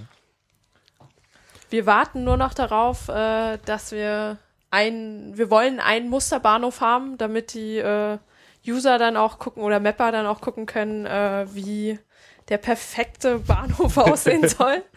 Und äh, da sind wir momentan, äh, das machen wir zusammen mit einem OSM-Mapper in Freiburg dran, den Hauptbahnhof zu mappen und ja. Hier ist eine Frage aus dem Chat. Äh, Rusekatze fragt, ist geplant, dass Bahnsteighöhen erfasst werden? Ja, das ist langfristig ähm, möglich. Das ist vor allem auch ähm, natürlich interessant für die ähm, sozusagen die Einsteigequalität. Also ich kann mir aus der Bahnsteighöhe und dann aus der Information, welcher Wagentyp oder Zugtyp kommt da an, kann ich mir dann natürlich genau ausrechnen, wie komfortabel oder unkomfortabel äh, es ist, da äh, in den Zug reinzukommen. Ist aber, also ist das langfristiges, das machen wir aktuell noch nicht. Aber ist natürlich möglich. Also in der Richtung haben wir eh auch noch, äh, wollen wir noch viel erweitern, sei es, sei es auch ähm, die, die, die Routing und die Navigation durch die Bauwerke im Sinne von folgen Sie der und der Beschilderung oder gehen Sie zu Ausgang Nummer 6 und so ähnliches. Also da haben wir noch schon langfristig einiges vor. Ich, ich bin ja mal gespannt, wie ihr das äh, Problem mit den U-Bahnen löst, wo dann die verschiedenen, die ja mehrere Eingänge sozusagen haben, weil ja, also mehrere Türen, wo man reinkommt und so weiter. Zum Ja. Beispiel mit dem Fahrrad möchte ich jetzt irgendwie, darf ich ja nicht an, an, an Ende und Anfang gehen oder sowas. Und dasselbe hast du mit Rollstuhlfahrern auch, Ja, die dann eher am- gerade eben an Anfang oder an Ende gehen müssen oder sonst Ja, irgendwas. ja. Also so unsere bisherigen Nicht-OSM-Lösungen haben wir da ja schon Ja. ganz, ganz massiv. Äh, auf die können wir notfalls auch immer zurückgreifen, wenn dann äh, äh, sich da das mal irgendwie nochmal als problematisch rausstellen sollte, Ja. das in OSM zu machen. Eine Frage noch. Ähm, so ein Abgleichtool offizielle Haltestellendaten eines Netzbetreibers versus OSM-Daten gab es Mhm. wohl mal auf einen ÖPNV-Workshop in Köln. Mhm. Ähm, weiß da einer von euch was, äh, was da gemeint sein könnte? Da müssen wir halt von den Leuten vom VS mal anrufen, äh, oder den, den eine Person, die das macht. Also da gab es ja mal einen sehr, sehr schönen Vortrag auf der Foskis in Heidelberg, war das, glaube ich, ja. Ähm, da die Leute einfach mal raussuchen und da anfragen. Also klar, wenn ihr natürlich so Webseiten zur Verfügung stellen könnt, wo man einfach die Vergleiche sieht oder so, wäre natürlich super. Ja klar, das ist auch so unsere, unsere Idee. Ja. Ja. Okay. Wenn man euch noch irgendwelche Fragen stellen äh, möchte, sozusagen direkt, äh, da gibt es eine Mailadresse, oder? Gibt es eine Mailadresse, die ist ähm, osmkontakt.menzdv.de. Äh, die steht auch auf unserer Wiki-Seite. So findet man es, glaube ich, am besten. Ja. Ähm, auf, aufs OSM-Wiki gehen, nach Menz suchen und dann ist man gleich auf unserer Wiki-Seite. Und jetzt werden die User ein bisschen aktiv hier. Die nächste Frage purzelt rein. Ähm, Mhm. Für Fahrradfahrer ist die Fahrradmitnahme irgendwie ins Routing integriert? Ähm, das hängt vom Kunden ab, ähm, aber ja, Also ihr könnt es theoretisch? wir können das theoretisch. Das, das muss halt der Kunde dann auch, auch dementsprechend ähm, ähm, pflegen. Ja. Äh, äh, ist aber eigentlich Standard bei uns, ja. Also dass du dann da, wo es nicht erlaubt ist, ähm, das Fahrrad auch nicht auch nicht mitnehmen kannst. Also es gibt so verschiedene ähm, ähm, Fahrradroutings bei uns. Ähm, das eine ist, ich lasse mein Fahrrad am Bahnhof stehen. Äh, oder auch halt, ich nehme mein, mein Fahrrad ähm, äh, in das Verkehrsmittel mit äh, oder zu der Haltestelle und Mhm. Habt ihr da auch Bus mit. sowas, gibt es auch verschiedene Regeln, dass man zum Beispiel von äh, neun bis, oder von acht bis neun sein Fahrrad nicht mitnehmen darf oder sowas? Ja. ist dann auch bei euch modelliert Ja, sozusagen. ja. Okay, cool. Genau, also da sind wir eigentlich sehr, sehr, sehr weit. Ja. Und da haben die Kunden auch immer ganz spezielle äh, äh, Anforderungen und ähm, da gehen wir dann auch eigentlich immer ganz gerne drauf ein. Ähm, jetzt mal noch eine ganz andere Frage. Ähm, habt ihr auch schon Erfahrung mit diesem äh, GTFS-Format für Fahrplandaten gesammelt bei euch? Oder Ja, Haben, Ja. da, haben da auch schon sozusagen Verkehrsbetriebe über die Software von euch solche, solche Daten als Open Da- Data bereitgestellt oder? Ähm, Ob es als Open Data ist, weiß ich jetzt nicht, Ja. aber wir haben auf alle Fälle da auch Export-Tools dafür. Okay. Ob das dann gemacht wird, ist natürlich nicht unsere Entscheidung. Ja, ja klar, das Ja. Ist, muss dann der Verkehrsbetrieb immer entscheiden, Ja, selber ja. entscheiden. Äh, dann habe ich noch eine Frage. Ähm, ist jemand von euch auf der State of the Map jetzt in den nächsten drei Wochen oder so? Nee, leider nicht. Sind wir, sind wir nicht. Äh, ähm, wir, wir werden zwar jetzt noch ein, ein paar Stammtische wahrscheinlich noch besuchen, auch nicht nur in München, sondern auch woanders. Äh, auf der State of the Map sind wir jetzt aber momentan nicht. Ne. Da fällt mir direkt wieder ein, äh, weil so international, habt ihr euch mal international umgeguckt? Also in Amerika gibt es ja auch schon viel, vor allem über die Open Data Szene, äh, ÖPNV-Daten oder so. Habt ihr da mal geschaut? Oder was die da machen? Oder Ja, wir informieren uns dann natürlich grob, aber da hat sich jetzt nichts Konkretes irgendwie Okay. mit, mit OSM ergeben. Ja. Mhm.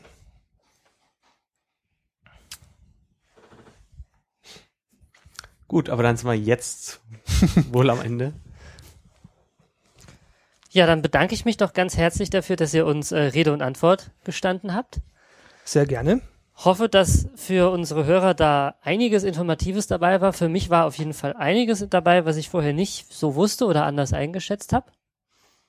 Und äh, hoffe, dass ihr weit kommt mit euren Themen und dabei euch auch mit der Community weiter so gut vertragt, wie es im Moment der Fall ist. Gut. Tendenziell noch besser. Und ähm, wünsche euch noch einen schönen Abend. Ja, danke Ebenso. euch auch und ähm, viel Spaß noch heute mit dem Rest vom Podcast. Genau, wir Ja? haben ja noch ein paar Themen und machen dann noch weiter. Okay, dann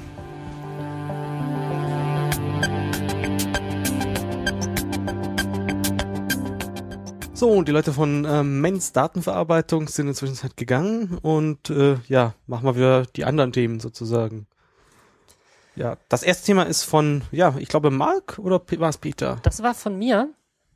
Und äh, das war, und zwar gab es eine kleine Diskussion auf talk.de, bei der, nein, eigentlich müssen wir andersrum anfangen. Also, wir hatten ja schon ein paar Mal über Pascal Nice erzählt und seine Analysetools.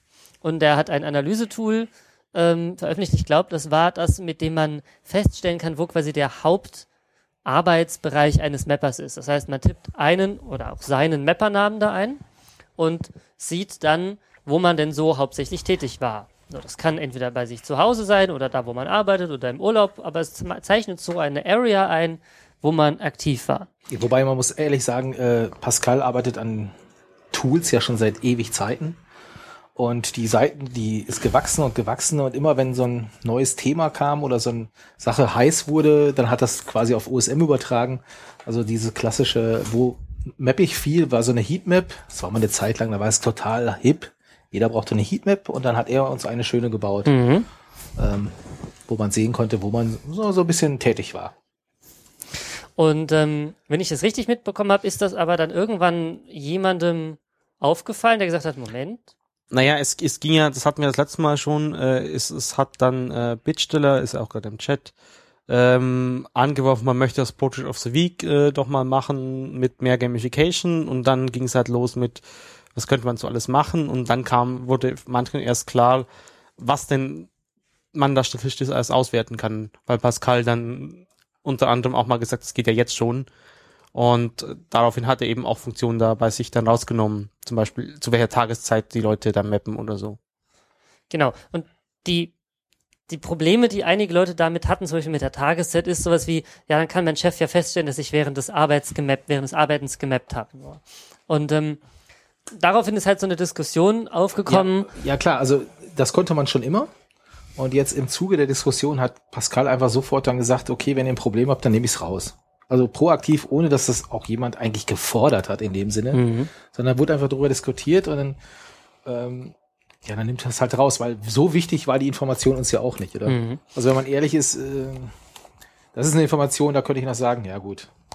Ja, aber die Daten sind ja trotzdem noch in der Datenbank Natürlich, drin. Daten, also, du, jeder man sieht ja genau, kann seinen mit- Code oder kann Code schreiben und das wieder rausholen. Aber er hat es einfach rausgenommen, jetzt ist es nicht mehr so sichtbar und ja. Ähm, also was, was ich eigentlich so gedacht habe jetzt im ganz, aber bis zum Schluss der Diskussion. Wir müssen die Diskussion aber vorher noch erklären. Wir waren da jetzt an der Ja, Stelle wobei noch wir gar letzte Mal schon, Andi, äh, hatten wir das letzte Mal schon erklärt? Also wir haben die Diskussion zu Gamification neulich schon ein bisschen angeschnitten, ja. Naja, was für mich halt, also beziehungsweise was für viele halt neu war, wohl anscheinend ist, dass äh, bei jedem Edit, den sie machen und bei jeder Änderung, jedes Mal, wenn sie hochladen drücken, dass jeder Weg und jeder Node und alles, was sie anfassen, mit ihrer Benutzer-ID und ihrem Benutzernamen mit dem Datum zusammen abgespeichert wird, dass sie zu diesem Zeitpunkt dann und dann das, das geändert haben. Das hat anscheinend einige, naja, ich sag mal, schockiert. So. Und für uns war das irgendwie selbstverständlich, weil wir die Daten kennen, aber für viele offensichtlich nicht. Und man muss dazu sagen, dass das schon immer bei OSM auch so war und dass OSM eigentlich sich das deswegen erlaubt. Also es haben ja auch einige gesagt, ah, wie nennt ihr euch denn dann Open und Free, wenn ihr das gar nicht seid? Doch, wir sind das, denn niemand zwingt dich, dich mit deinem Realnamen anzumelden. Du trägst da ein Pseudonym ein und mit diesem Pseudonym bist du danach in der Datenbank vorhanden. Wenn du jetzt ein Pseudonym wählst, unter dem andere dich auch kennen, hm, ja, dann, dann ist das so. Aber das ist ja schließlich eine Entscheidung, die du selber getroffen hast. Niemand hindert dich daran, dich einfach 5397 zu nennen und dann weiß es keiner. Genau, und deswegen, also eine Sache ist halt, ähm, die- das eine Forderung oder jetzt, man könnte sagen, eine Sache, die daraus sich ergeben hat, dass der User einfach besser informiert wird. Einfach ihm klar zu machen, äh, wenn du was einträgst, das ist eine Datenbank, die ist öffentlich, da kann jeder reingucken und jeder kann mit den Informationen was machen.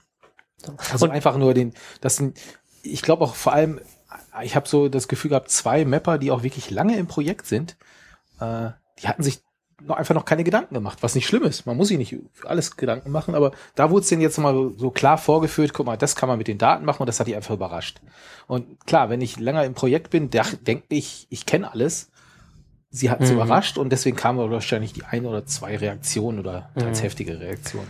Und es ist jetzt ja nicht so, dass die Daten einfach nur so nebenbei anfallen und eigentlich könnte man die auch weglassen, sondern die sind schon sehr wichtig. Denn beispielsweise kann man damit gucken, okay, jemand macht merkwürdige Edits, ist vielleicht, weiß nicht, jemand, der OSM schaden will. Dann möchte man sich vielleicht angucken, was hat er denn noch alles so gemacht? Und ja, es haben einige gesagt, dann kann man das ja auf der OSM Homepage tun und man tut es einfach nicht in die exportierten Daten rein, sodass kein anderer drankommt. Das ist ein valides Argument. Aber es ist so, dass die meisten Tools, die wir kennen, ja von Dritten betrieben werden. Also, dass jemand sagt, ah, ich baue ein tolles Tool, mit dem kann man solche Informationen analysieren. Man würde das einfach verhindern, indem man die Daten da wegnimmt. Also, die haben schon auch eine wichtige Bedeutung und die müssen da auch sein. Und eigentlich geht es mehr darum, den Leuten zu sagen, dass diese Daten erfasst werden und dass sie sich eben im Zweifelsfall einen anonymen Namen geben sollen und eben keinen bekannten Pseudonym. Wobei ich insgesamt denke, du musst den Leuten klar machen, dass ich finde, das sind einfach nur Datenspuren, die du hinterlässt. Mhm. Und wenn du dich im Internet bewegst, hinterlässt du immer Datenspuren. Ja, mehr oder weniger. Und dir muss klar sein, mit diesen Datenspuren können andere Leute irgendwas machen, wo du einfach noch nicht dran denkst oder vielleicht jetzt noch nicht gehen. Umso mehr Datenspuren du hinterlässt, desto mehr kann über dich herausgefunden Mhm. werden. Ein interessanter Aspekt davon, den ich erst vor kurzem mit Chat irgendwo, ach, in, in der Mailingliste auch irgendwo gelesen hatte, war, dass wir bei OSM ja auch nicht, also wir leben ja nicht nur, oder eigentlich leben wir nicht von den Daten, sondern wir leben eigentlich von den Leuten und von der Community. Und wenn jetzt jemand sagt, ich trage bei, aber keiner darf wissen, wer ich bin, dann ist das ja quasi diese Anti-Community, ist quasi das Abwenden von der Community. Und das ist eigentlich ja das, was wir, das können wir eigentlich, wollen wir eigentlich gar nicht haben. Das sind zwar okay, aber viel lieber sind uns Leute, die offen und ansprechbar sind, die sagen, hallo, ich bin da sowieso und ich mache das und das und das und ich mappe Bahnhöfe meinetwegen oder sowas. Und dass man eigentlich dieses anonyme Benutzerverhalten ist eigentlich gar nicht so gewünscht ist. Ich weiß nicht, wie seht ihr das? Naja, ist halt immer die Frage. Also, äh, ich bin ja auch in gewissen Vereinen aktiv, da legt man Wert auf Datenschutz Schutz und äh, Datensparsamkeit. Aber ich habe da jetzt bei OSM noch nie das Problem gesehen. Das ist halt einfach, gehört halt zur Transparenz. Und wie auch bei der Wikipedia, wie in jedem Wiki, braucht man halt einfach die Historie, um, um nachzuschauen, wer hat da was gemacht. Und wenn jemand Vandalismus betreibt, muss man den auch klar identifizieren können und, und dann eben spannen können. Und äh, deswegen müssen wir halt einfach mitspeichern, wer welche Änderung gemacht hat. Und vor allem, äh, wir machen es ja gar nicht so, bei uns darf man ja zweite Accounts haben, nämlich wie bei Wikipedia, wo die Sockenpuppenverbot existiert. Also Und es ist eben auch durchaus erlaubt zu sagen, ich mache mir einen anonymen Account. Ich will explizit. Pseudonym. Naja, du, in dem Moment, in dem ich ein Pseudonym verwende, das ich sonst nirgendwo verwende, ist es Na, identisch. Na, du hast schon recht, man kann die Edits zueinander dann wieder ähm, Genau. verbinden. Ja, Ja, ich okay. Anonym, das Daten- siehst du halt überhaupt nicht Genau, mehr, Datenspuren. wenn man das gemacht hat. Ähm, wobei die zweite Forderung, die in diesem schon aufkam und ich fand auch zum Ende immer noch Bestand war diese Trennung von User, ID und Edit trennen. Und da muss ich sagen, äh, nee, tut mir leid, das, das will ich nicht. Also ich finde äh, User ID und der Edit gehören zusammen. Aus genannten Gründen, die Peter ja schon jetzt gerade genannt hat. Ähm, Ja, das, das ist vor allem wichtig, um eben nachher wieder zusammen zu können, okay, der, der diese Node verarbeitet hat, hat auch diesen Ray bearbeitet und dann vielleicht zu erkennen, okay, das ist irgendwie böses Verhalten, das macht OSM kaputt. Wo ich mich aber drauf einlassen würde, wäre zu sagen, lass uns den Username nicht mit veröffentlichen. Weil dadurch, dass du, wenn du nur die ID mit veröffentlichen sagst, das ist User 7395, dann reicht dir das ja, um die Edits wieder zusammenführen zu können. Du musst nicht wissen, wie er hieß. Nee, aber dann musst du irgendeine, irgendeine zufällige ID nehmen ähm, und dann darfst du auch an keiner Stelle, also ansonsten darfst du halt das, das Mapping an keiner Stelle veröffentlichen. Aber ich denke, das passt alles, was ist. Man muss halt die Leute einfach besser darauf hinweisen, da- dass das, dass das, was uns jetzt einfach klar ist als, als Programmierer, als Entwickler, ähm, dass, dass die das halt von, von Haus aus auch wissen und sich von Haus aus dann eben Pseudonym anlegen. Es ist jetzt so, dass einer der Leute, die sich da sehr drüber ähm, äh, aufgeregt hat, in der, äh, in der englischen Beginners Guide Seite bei der deutschen, weiß ich es gerade nicht, ich glaube in der deutschen und in der englischen einen Disclaimer sozusagen reingeschrieben hat. Ähm, Eine Der- rote Warning-Box oder wie? nee, rot war sie nicht. ich habe es jetzt nicht gesehen, ich sehe es nur in der Revision History. Ja, der hat, er hat einen Text hinzugefügt und darauf war klar, aus der englischen Mailingliste, normalerweise ändern doch nur Engländer ihre eigenen Seiten. Also wenn, wenn er es auf Deutsch macht, wäre es ja noch okay, dann soll er sich mit der deutschen Community auseinandersetzen. Jein, also gerade bei diesen Seiten äh, müssen die Änderungen erst in der englischen Version gemacht werden und dürfen erst dann auf die deutsche gehen. Ja. So, das, das ist so die Regel eigentlich. Bei so eins zu eins Übersetzungen. Ich fand den Text auch, ja, nicht ganz ausgeglichen, sagen wir es mal so. Ja, also ähm, der Link, der ist in den Show Notes und äh, im Chat und da kann sich jeder seine eigene Meinung bilden. Es klingt doch schon sehr nach ähm, Leute abschrecken. Und äh, in der englischen ist es wieder rausgeflogen, in der deutschen nicht. Jetzt ist die ja, Frage. Google schreibt auch nicht, wenn ihr, ja doch inzwischen schon, aber also früher haben sie auch nicht gesagt, alle E-Mails, die ihr habt, veröffentlichen wir und geben allen Staaten und allen anderen, ge geben wir die. Also Na, die Frage ist, wir, also wir haben uns ja eigentlich darauf geeinigt, dass wir die neuen Nutzer da besser darauf hinweisen sollten. Ähm, ja, aber Hinweisen und Abschrecken ist schon ein Unterschied. Ja, und einer der Kommentare, die ich auch eigentlich ganz nett fand, auf der Diskussionsseite der, der englischen äh, Seite, dass das halt eine extra Seite gibt äh, zum Thema Privacy Policy und da würde das auch schon alles stehen. Aber eigentlich, naja, ich weiß nicht, man sollte die vielleicht schon dann doch ein bisschen äh, intensiver verlinken von der Beginners Guide Seite. Ich weiß nicht, ich finde es jetzt nicht ganz schlecht. Der Text, Wobei- der ist zu aufreißerisch, ja, aber prinzipiell stehe ich dem jetzt nicht ganz abgelehnt gegenüber. Es wird ja auch, glaube ich, an einer neuen Wiki-Seite gearbeitet. Also im Rahmen des äh, Websites-Umbau. Und wer Interesse hat, kann sich ja daran beteiligen. Äh, an der Diskussion, wie die neue Beginners Welcome Message und so weiter auszusehen hat. Mhm. Wo findet diese Diskussion statt? Jetzt hast du mich erwischt. Das reichen wir nach. Das äh, weiß ich nicht, ob ich das so schnell finde. Ja, einfach in den Shownotes dann schauen. Ja.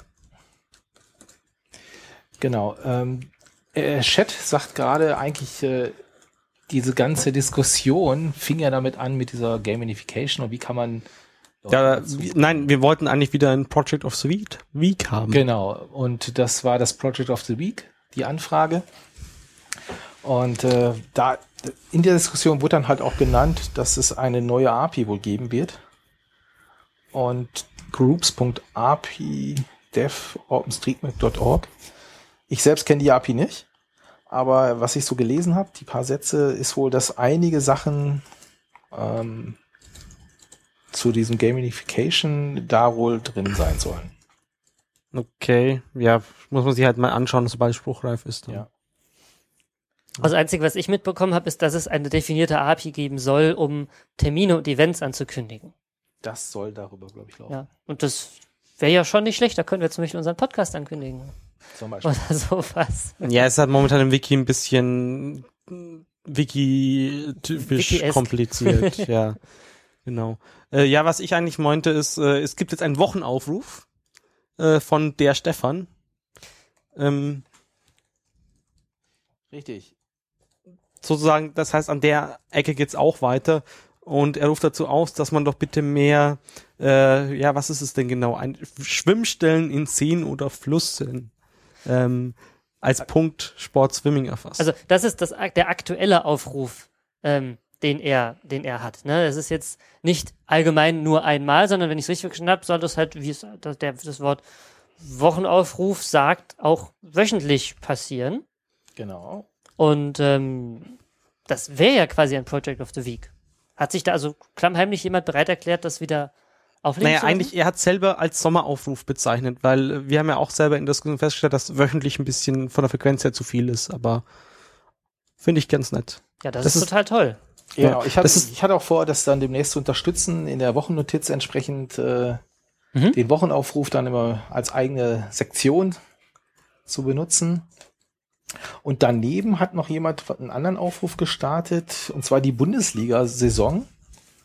Ähm, er hat vor, eine Aufgabe zu stellen und ich glaube, die erste Aufgabe war jetzt am ersten Spieltag der Bundesliga ähm, und hat am Ende des Spieltages geguckt, welche Bundesliga-Städte äh, richtig getaggt waren. Anders ausgedrückt. Ich glaube, die erste Aufgabe war, man sollte das Stadion taggen mit einigen Attributen.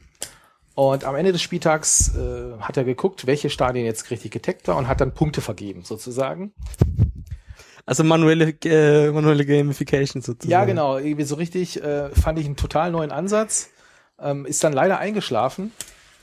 Äh, aber vielleicht kann man das wieder beleben und äh, ausbauen und sonst was. Die Infos, wo habe ich das gelesen? Ah, fertig jetzt auch. Wird, wird, reichen wir auch nach. Aber nochmal noch mal zurück zu dem, äh, zu dem Aufruf mit den Schwimmbädern. Also ähm, wir, wir können ja mal kurz erklären, was, äh, was er denn da eigentlich so sich vorstellt, dass man äh, taggen soll. Weil es ja gerade Sommer, ich meine, gut, die super heißen Temperaturen sind weg, aber trotzdem ähm, ist es im Prinzip geht es darum, Freibäder, Freibäder, Hallenbäder, Schwimmbecken und auch private Pools, soweit die in den Luftbildern ersichtlich sind, einzutragen. Seen und äh, Flüsse mit, mit Badestrand. Und na, es gibt eigentlich, da kommt noch ganz schön viel mehr. Hier Baggersee, äh, Strandbäder äh, und so weiter. Und es gibt hier auch eine wunderschöne Seite mit dem Tagging-Schema, die in den Shownotes verlinkt ist. Und eigentlich, wenn, wenn ich das so sehe, also am liebsten möchte ich da direkt hinfahren, reinspringen und auf dem Weg äh, quasi taggen. So. Und das ist wirklich super äh, spannend, was man da alles, was man da alles erfassen kann. Also hier gibt es zum Beispiel Punkte für Nacktbaden erlaubt und äh, zum Eintragen von Stränden und Gebäuden und, und, und den, den äh, Zäunen außenrum. Also das finde ich mal eine echt schöne Art und Weise, so eine Wochen- oder Sommeraufgabe zu definieren. Gefällt mir richtig gut. Und äh, also eigentlich ist es genau das, was ich mir vorgestellt hätte unter so einer Sommer- bzw. Wochenaufgabe. Wobei das etwas schade finde ich, dass er das etwas heimlich gemacht hat. Ja, irgendwie schon. Etwas mehr, ich habe es auch erst im Nachhinein gefunden, etwas mehr Werbung hätte dem Ganzen, glaube ich, äh, zu, wäre dem zuträglich gewesen. Gut, er hat es ins Forum geschrieben. Es gab einen Forum-Eintrag dazu. Gut. Ja. Da haben es bestimmt drei Leute gelesen. Oder Nee, das vier. waren bestimmt mehr, aber ich habe jetzt auch mal noch mal schnell diesen äh, ersten OSM Fußball Bundesliga Spieltag Mhm. rausgesucht. Ähm, und zwar hatte er es so gemacht, er hat acht Kriterien aufgestellt. Zum Beispiel Kriterium eins war, kommt man mit einer einfachen Suche in der Nähe, gleiche Straße eines Stadions. Und dort hat er dann die für jeden Bundesliga-Spiel, äh, Stadionort jeweils dann einen Punkt vergeben, wenn das erfüllt wurde, das Kriterium.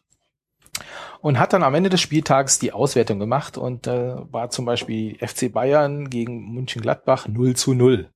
Das heißt, äh, in München scheint keiner dieser acht Kriterien, die er eingetragen hat, erfüllt worden zu sein. Das ist ja nicht gut. Das, äh, da müssten wir eigentlich den Andi zur Rede stellen zu. Andi, Ich habe doch mit Fußball nicht am, nicht am Hut. ja, mit Fußball Nicht Aber mit nicht. Taggen Aber mit Taggen. und Mappen. Ja, ich hatte so Projektabgaben in der letzten Woche. ja. Ah, hier Mainz so. gegen Stuttgart 3 zu 5. Oh, guck mal hier sogar Braunschweig gegen Werder Bremen 5 zu 6. Also man kann also sehen, Bremen also Hoffenheim hat da ist gut, gut gemacht Frankfurt ist gut getaggt. Genau, Bremen und Braunschweig. Schalke und Hamburg können sich was schämen. Genauso wie München. Dortmund, das muss ich auch schämen. Oh Das je. Ich, ja. Pfui. Naja. Aber die Idee fand ich, äh, Ja, klingt gut. Mal gucken, ob man dann noch mal ein paar neue Spieltage organisiert. Es muss ja nicht aufs Stadion beschränkt sein. Also man kann ja auch andere Sachen. Ne, das sind halt so Sachen, da, da muss man einfach auch mal ein bisschen ähm, Lob für aussprechen, dass wir das total toll finden. Und ich muss sagen, ich finde solche Projekte, sei es jetzt der Sommeraufruf oder der, äh, der dieser Fußballgedöns, Fußball-Bundesliga-Spieltag. ich habe schon längst offen und verlinkt. Ähm, finde ich ganz prima. Und äh, ich habe dieses äh, diesen Sommer auch einen See getaggt, einen Badesee, weil ich nämlich im Urlaub war und äh, es war halt nur so Pi mal Daumen und irgendwie da fehlte die Hälfte der Wege und sowas. Und das habe ich auch gemacht und ich muss sagen, das ist eine super Art, so einen Urlaub nachzuverdauen, wenn man dann nach Hause kommt und sich denkt, ach, schade, dass der Urlaub so kurz war. Wenn man das dann mappt alles, dann kann man sich schön dran erinnern. Das ist wie Fotoalbum gucken, kann man sich zu erinnern, ach, wie schön war das da in dem See. Mhm. Also, Also ihr könnt ja gucken, wo Mastermind ein See getaggt hat. ja, das könnt ihr machen. Das ist in meinen Edits übrigens zu sehen. Äh, Bilderhobbit im Chat meint auch gerade noch, ähm, man kann das Ganze natürlich auch umdrehen. Und zwar hat er da äh, dazu aufgerufen, doch bitte Orte zu posten, wo man gut Urlaub machen kann, wo man noch mappen, wo noch was zu mappen ist. Und äh, wir verlinken einfach mal den Thread, da könnt ihr euch vielleicht sein Urlaubsziel raussuchen. Nicht schlecht. Wollen wir gleich gerade da weitermachen? Ähm, wie gesagt, ich war im Urlaub und ich hatte äh, OSM dabei. Und für mich war das der erste Urlaub, wo ich mich komplett auf OpenStreetMap verlassen habe. Also sowohl für den Weg hin, als auch für die gesamte Navigation vor Ort und dann auch im Umland so ein bisschen zu navigieren. Und du hast es dir nicht einfach gemacht und einfach vor Ort eine Datenkarte geholt, sondern du hast die Daten auch komplett mitgenommen. Genau, also ich hatte ein Internetpaket, ich habe mir ein Simio-Internetpaket gekriegt, das mir sage und schreibe 50 Megabyte Auslandsdatenvolumen spendiert hat, die ganz genau für fünf Tage gereicht haben, um zu gucken, hat das und das auf, was kommt heute Abend im Fernsehen und wie wird das Wetter morgen. Und für Navigation hätte das nicht geholfen. Zumal ich öfters mal, also ich habe bisher mit dem Apple iPhone navi navigiert, öfters mal das Problem hatte, dass ich mitten auf der Autobahn plötzlich kein 3G mehr hatte und dann das Navi einfach gesagt hat, ja, also ohne Internet, ähm, da weiß ich auch nicht, wo ich dich hinschicken muss und hat sich einfach beendet. Mm, Also ich hatte den Fall neulich, als ich sowohl in die Schweiz gefahren bin, als auch äh, nach Holland. Na, nach Holland hatte ich ja schon OSM-Navi damit vorgeladen dabei. Und solange ich entlang der Route gefahren bin, hat es das alles vorgeladen gehabt. Genau. Also, Und, ähm, aber sobald ich halt dann wegfahre, dann, dann zeigt es halt so total degradierte Daten an mit, äh, ja, du siehst halt richtig, dass er es da nicht runtergeladen hat, sondern nur die grobe Variante. Und ja, dann müsst, sagt, bitte drehen Sie jetzt um und fahren Sie wieder zur Route hin. fahren Sie gefälligst wieder zurück in den Stau. Dann Ja. weiß ich, wie es weitergeht. Ja, genau. Das hatte ich ein, zwei Mal oder auch, dass wir unterwegs gesagt haben, oh, lass mal schnell auf dem, also wie gesagt, so Route verlassen, lass mal schnell auf den Rastplatz fahren, Füße ausschütteln und du willst vom Rastplatz aus weiterfahren und er sagt halt, ja, nee, also jetzt weiß ich nicht mehr, sorry. Und da hatte ich einfach die Schnauze voll und habe gedacht, jetzt machen wir das mal richtig und habe mir ähm, Scopely Navi, Navi 2 Plus, das hatte ich ja schon auf dem Rechner, also auf dem, auf dem äh, iPhone und habe mir dort das Europa-Paket gekauft. Das kostet irgendwie fünf oder sechs Euro. Und ähm, da da ein Land, also ich bin ins Ausland gefahren, ich bin nach Österreich gefahren, ein Land kostet irgendwie 2,50 Euro und wenn man zwei Länder bereist, dann lohnt sich das Europapaket, weil danach kann man jedes Land in Europa einfach einzeln runterladen. Das habe ich mir gekauft, habe mir Deutschland und Österreich runtergeladen und war auch mal gespannt, wieso das Routing über die Ländergrenzen hinweg funktioniert, weil man, wir haben bestimmt schon eine, das eine oder andere Mal gejammert über das Routing mit den Garmins und Ländergrenzen und sowas, die können das nicht so gut. Und da war ich mal gespannt, wie das klappt. Und habe eben meine, hab da halt eingetippt, ich möchte gerne in den und den Ort. Hat er sofort gefunden. Ja, ich muss dazu sagen, es gibt da noch so eine komische Sache, die ich, die mich ein bisschen gestört hat. Und zwar, solange man 3G hat, versucht er die Suche ähm, über die Online, den Online-Dienst von, von Scopler zu machen oder Nominatim oder sowas, was den Nachteil hat, dass man nur ein Textfeld hat, muss da reintippen und hoffen, dass der Geocode einem das Richtige zurückliefert. Wenn man dem Navi 2 Plus aber sagt, du, ich will gar nicht, dass du Internet benutzt und zwar überhaupt nie, dann bietet er dir plötzlich eine Auswahl von Städten und darin dann eine Auswahl von Straßen und darin dann die Hausnummern, die er kennt was für mich viel besser ist, weil ich dann halt sehe gleich, ob ich das Richtige treffe. Also habe ich dieses Häkchen angesetzt, habe gesagt, nur offline und danach hat es hervorragend funktioniert und er hat mich ohne Probleme und zu murren die 600 und ein paar Kilometer dahin geführt und äh, sogar Hausnummern genau bis vor die, bis auf den Parkplatz von der, von dem Gasthaus, wo wir da waren. Also das war wirklich, wirklich großartig hat uns auch danach, also nach dem Urlaub sind wir noch mal kurz ähm, nach, äh, nach Salzburg gefahren und dann auf dem Rückweg noch mal kurz an Chiemsee und dann nach Hause. Und das hat das alles prima mitgemacht. Und ich muss ehrlich sagen, ich würde mir kaum etwas anderes, also ich werde nichts anderes mehr benutzen. Direkt die Frage, konnte man auch äh, Pois suchen? Also du brauchtest einen Lebensmittelladen das habe ich nicht mit dem Navi 2 Plus gemacht. Wir sind vor Ort nicht mit dem Auto rumgefahren, sondern zu Fuß. Da kann ich aber gleich was zu erzählen. Ähm, eine Sache, die mich gestört hat, die nicht so gut war, aber das liegt nicht an dem Scopler-Zeug, sondern an unseren Daten. Geschwindigkeitsbegrenzungen sind oft da, aber sehr oft falsch.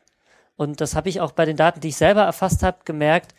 Sowas wie richtungsbezogene Geschwindigkeitsbegrenzung, sowas hinzu musst so, weil es den Berg runtergeht, irgendwie darfst du nur 50 fahren und zurück ist aber offen. Die habe ich jetzt nicht so getaggt, sondern habe einfach nur reingeschrieben, hier langsam. Und das sagt er einem dann halt auch. Und ja, das war nicht so gut. Das habe ich abgeschaltet unterwegs. Ich sagte so, nee, diese ganzen Geschwindigkeitswarnungen, die sind blöd, die schalte ich aus. Die war nicht so toll, aber der ganze Rest war super. So, und vor Ort, so POI finden und Navigation und sowas, ähm, ist gut gewesen. Dazu habe ich aber das Produkt Forever Map genutzt. Auf dem iPhone ist das getrennt. Bei Android ist das ein, eine App, wenn ich es richtig gesehen habe. Da gibt es nur eine, die beides kann. Und das Forever Map haben wir auch benutzt für äh, Wanderrouten und sowas. Und da war ich sehr, sehr begeistert von. Also das war echt ganz klasse. Ähm, ja, wie, wie ist denn da die Trennung nochmal genau? Also beim iPhone ist so, dass das Navi 2 Plus ist ähm, ausgelegt für Autorouting. Also du gibst halt ein Ziel an und der macht dir dann Voice-Ansagen. Und, äh, also nur auch nur für Autorouting. Aber dafür offline und äh, alles. Ich weiß ehrlich gesagt gar nicht, ob man das auch auf Fahrrad umstellen kann, aber es ist halt von der Ansage, jetzt rechts abbiegen, jetzt links abbiegen, nicht unbedingt so optimal geeignet für Fußgänger. Also würde ich da ehrlich gesagt nicht benutzen. Und das Forever Map ist halt einfach rein Karte anschauen, oder? Na, das macht auch Offline Routing. Also das kannst du auch sagen, ich bin hier, ich will zu diesem Lebensmittelgeschäft, wie laufe ich da am besten? Dann gibt es auch expliziten Fußgängermodus, der sehr gut ist. Oder auch einen Fahrradmodus. Das macht dir dann auch eine Route und beachtet halt auch einem so, so, ähm, dass es dich halt im Fußgängermodus nicht über die Autobahn schickt und so Geschichten.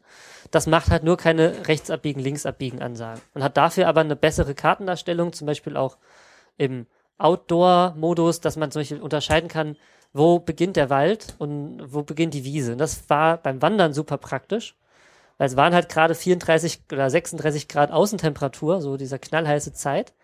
Und wir beim, beim Wandern haben wir halt schon darauf geachtet, dass wir möglichst viel im Wald unterwegs sind, weil es halt einfach in der knall, knalligen Sonne mal eine Stunde über die Wiese wandern, hast nicht ausgehalten.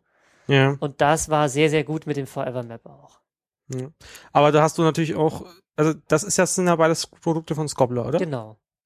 Und da hast du halt auch wieder das klassische Problem mit denen, dass die Daten ewig weit hinterherhinken von der von der Qualität. Das waren sie gar nicht. Also ich habe zwei Wochen oder drei Wochen vorm Urlaub habe ich äh, Daten ergänzt aus dem Luftbild und dann hat der, ich weiß nicht, ob es ein Zufall war, aber bevor wir gefahren sind, noch mal ein Update geladen und die waren drin. Also so ein, okay. also drei Wochen waren da ungefähr die, die Vorlaufzeit.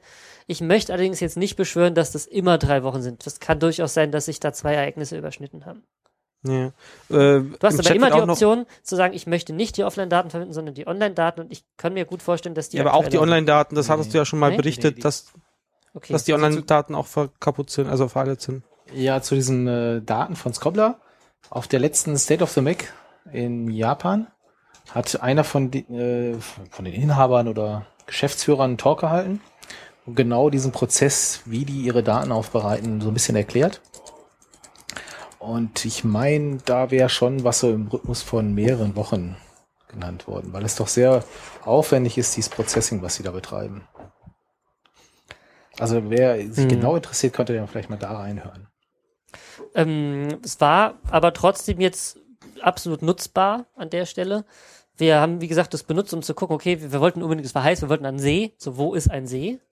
Und ähm, ähm, sind dann einfach mal dahin gelaufen und haben dann halt auch rausgefunden, dass da ein See ist und es war auch, es hat soweit alles gepasst. Es gab dann da auch den Strand, der war nicht eingezeichnet. Ähm, und äh, ja, aber ansonsten war das eigentlich genau das, was wir, was wir brauchten. Vor allem bei den Wanderwegen war es so, dass wir, also wir sind, äh, wie lange waren wir unterwegs? Vier Stunden oder sowas, äh, zu, so einem- zu so einem See hingewandert und äh, haben versucht, den Schildern zu folgen und zum Teil haben die Schilder in Richtungen gezeigt, wo es einfach nicht weiterging, wo du nicht wusstest, ob jemand das Schild umgedreht hat. Dann stehst du an so einer Kreuzung, so einer Waldwegeskreuzung mitten im Wald und weißt nicht, gehe ich jetzt besser rechts, gehe ich jetzt besser links, weil geradeaus kann ich nicht, da wo das der Schild, das Schild mich hinschickt. Und da hat es vor allem mehr prima funktioniert, weil du hast im Wald halt auch kein gutes 3G, kannst aber trotzdem Routing machen. Und das hat super, super funktioniert an der Stelle. Ähm, weißt du, also im Chat wurde noch angemerkt, dass äh, Scopler Forward und Backward nicht richtig auswertet. Ist, konnt, kannst du das bestätigen oder? Hm. Also da, wo ich es weiß, da war das gar nicht getaggt. Also hätten sie es auch gar nicht auswerten können. Deswegen Okay. kann ich es weder bestätigen noch widerlegen. Ja. Okay, ja, sollte sich halt nochmal jemand genauer anschauen oder einfach äh, Okilimu, das ist der Dietmar aus Augsburg, wenn ich das richtig weiß, äh, vertrauen, was er da behauptet. Ja, dann kann ich ja mal von meinem Pick erzählen. Äh, ich habe jetzt in letzter Zeit äh, OSM Ant benutzt in der neuen Version 1.5. Wann ist denn das Update rausgekommen? Oh, das ist ein paar Wochen her, das weiß ich nicht genau. Hast du es Ich äh, hab's für Holland schon benutzt? Ich hatte ja mal erzählt vor einigen Folgen, dass ich äh, die 1.4er Version benutzt hatte und immer Probleme hatte, längeres Routing, dass er quasi die Route nicht gefunden hat, sobald du über hier in Deutschland äh, Bundeslandgrenzen gekommen bist. also bei der alten Version. Bei der alten Version, genau. ja. Und dann habe ich die neue Version versucht, einfach spaßhalber und er war so extrem fix. Ja, also wirklich, du hast gedacht, boah, geht Hast jetzt. du dieses, diesen Haken, den es da jetzt gibt, dieses unsichere Routen, die schneller sind, aber dafür vielleicht nicht ganz optimal Oh. dafür angehakt oder? das weiß ich mal wieder überhaupt nicht. Ja. Das müsste ich nachgucken. Ich habe das Gerät leider jetzt nicht da. Aber wir können auf jeden Fall sagen, es ist besser geworden, als es vorher war. Genau, diese 1.5er Version ist äh, besser. Also das war auch dann der Grund, wo ich gesagt habe, okay, jetzt teste es mal wieder. Und ich habe es dann jetzt im Urlaub mitgenommen, also zweimal. Und ich lasse mich damit jetzt auch navigieren. Hab meine anderen Navis noch parallel mal im Laufen, um so ein bisschen zu vergleichen. Aber äh, gerade so diese POI-Suche, die ist toll. Ja, also du kannst sagen, gib mir einen Lebensmittelladen von der Kette so und so, findet er raus, findet er. Ähm, die Routen im Vergleich zu den, ich habe noch so ein äh, Garmin Navi, die ist 1490 und lassen wir das iPhone daneben laufen. Die Routen sind gut, teilweise sogar besser. Ja, ja und äh, die Karten, die äh, Awesome End in der Plus-Version, die gekaufte, die kann ja auch Offline-Routing machen, dass du direkt die Karten auch downloaden kannst. Ähm, die sind so im 14-Tage-Rhythmus, werden die aktualisiert. Also de dein Problem äh, mit dieser Geschwindigkeitsbegrenzung, da habe ich nämlich auch drauf geachtet, Mhm. das hat das Ding gar nicht, fand ich. Gut, ich war in Mecklenburg-Vorpommern unterwegs und ich muss sagen, da war es genauer wie, gut, meine Mhm. meine Garmin-Karte, die ich habe, die habe ich jetzt auch schon länger nicht abgedatet. Äh, aber da war das, also erstens besser und zweitens äh, häufiger, also aktueller. Ja, auf jeden Fall. Ja, wie gesagt, ich weiß gar nicht mehr genau. Es hat mich irgendwie, es hat mich halt irgendwie genervt und ich habe das dann ausgeschaltet. Außerdem hat OSM Ant die tolle Funktion, es meckert nicht, wenn du 70 fährst, also wenn 70 erlaubt ist, sondern erst bei 73. Das kann man einstellen. Ja, genau. Bei Naviza Plus, Genau, das kann man nämlich wunderbar einstellen. Das kannst du bei diesen kommerziellen Geräten nicht. Ja. Also wenn du mal zwei Stundenkilometer zu schnell fährst, dann warnt das nicht sofort. Äh, Das fand ich sehr gut. Außerdem ähm, haben sie jetzt versucht, da gibt's ja dieses neue Mhm. BT-Sync-Protokoll-Programm. Ja. Und äh, der ein Entwickler hat da auch einen BT-Sync-Server aufgesetzt. Und da werden jetzt aktuell Karten äh, oder die Kartendaten drüber verteilt. Direkt in die OSM-End? Nein, nein, nein, nein, auf deinen Server quasi. Oder Mhm. je nachdem, wo du dein Client, dein BT-Sync-Client laufen lässt. Das ist Kannst- cool. Also vielleicht zum Erklären, was BT Sync ist. Ähm, viele von euch kennen bestimmt Dropbox. Und Dropbox funktioniert ja so, dass es äh, irgendwo in den USA einen äh, Server gibt, oder wir wissen nicht genau wo, einen Server gibt oder mehrere Server gibt, wo deine Dateien hingeladen werden, wenn dein Rechner Ja, doch, das ist, wissen man eigentlich schon, dass es in der Amazon Cloud in USA gehostet ist. Und wenn du dann irgendwo anders einen Rechner anknipst und sagst, ja, das ist hier mein Amazon, mein, mein Dropbox-Account, dann synkt er die Daten von diesem Server wieder runter. So. Das ist manchmal. Es sei denn, er sieht den Server direkt. Das, die haben da auch was Peer-to-Peer-Kommunikation mit drin. Ja, okay, aber nicht übers Internet, sondern nur im lokalen LAN. Also wenn du zwei Richtig. Computer hast, die dieselben Dateien haben, dann synken die das auch direkt. Und ähm, BT-Sync, also das, der Nachteil davon ist halt erstens, man muss dafür bezahlen, man muss dafür bezahlen, dass man auf diesem Server Storage Space kriegt und da seine Daten ablegen kann und zwar nicht besonders wenig für große Dateien. Also wenn man da mal ein paar hundert Gigabyte rendern will, das ist schon, äh, kostet schon nicht ganz wenig. Und es geht halt alles äh, einmal über das äh, Unterseekabel rüber. Das ist auch nicht besonders schnell. Und ähm, da gibt's eine, eine Gegenentwicklung von den Jungs, die auch BitTorrent machen, also von BitTorrent Inc. heißen die, glaube ich. Und äh, die machen was ähnliches, aber ohne einen zentralen Server. Das heißt, mh, was weiß ich, der Marc startet das auf seinem Notebook und ich starte es auf meinem Rechner und dann kann er einen sogenannten Hash produzieren, so eine Zeichenfolge. Die kann er mir dazukommen lassen per Mail oder per Chat oder was auch immer oder per QR-Code. Kommen wir gleich zu. Und ähm, dieser Hash identifiziert dann einen Ordner auf seinem Rechner und wenn ich bei mir denselben Hash reintippere, dann bekomme ich einfach den gesamten Inhalt dieses Ordners. Und dann sind diese Ordner miteinander synchronisiert. Wenn ich bei mir eine Datei reinlege, dann schiebt er, schiebt er diese Datei rüber zu Mark und wenn er was reinlegt, schiebt er sie zurück zu mir. Und das kann man nicht nur mit zwei Leuten machen, sondern auch mit dreien. Das heißt, der Andi kann das auch noch machen. Und, dann wird's nämlich richtig. Und dann wird's wird's nämlich richtig schneller. cool, weil dann nämlich, wenn der Marc eine Datei hat und ich habe die Datei und der Andi will sie, dann schicken unsere beiden Rechner, also Marks und meiner, quasi jeweils die Hälfte zum Andi. Und weil, weil unser Uplink, also der, die Geschwindigkeit, mit der die Daten von, von uns Richtung Internet gehen, ja meistens kleiner ist als der umgekehrte Weg, äh, kriegt der Andi quasi die doppelte Bandbreite, weil er die von Marc und die von mir komplett ausnutzt. Und man kann, weil man keinen zentralen Server braucht, damit auch beliebig viele und beliebig große Dateien austauschen. Äh, wir tauschen beispielsweise unser gesamtes Podcast-Archiv, die ganzen Rohdateien, also auch etliche Dutzend Gigabyte, ich glaube, es sind über 70 Gigabyte damit aus. Und das funktioniert wirklich gut und wirklich stabil.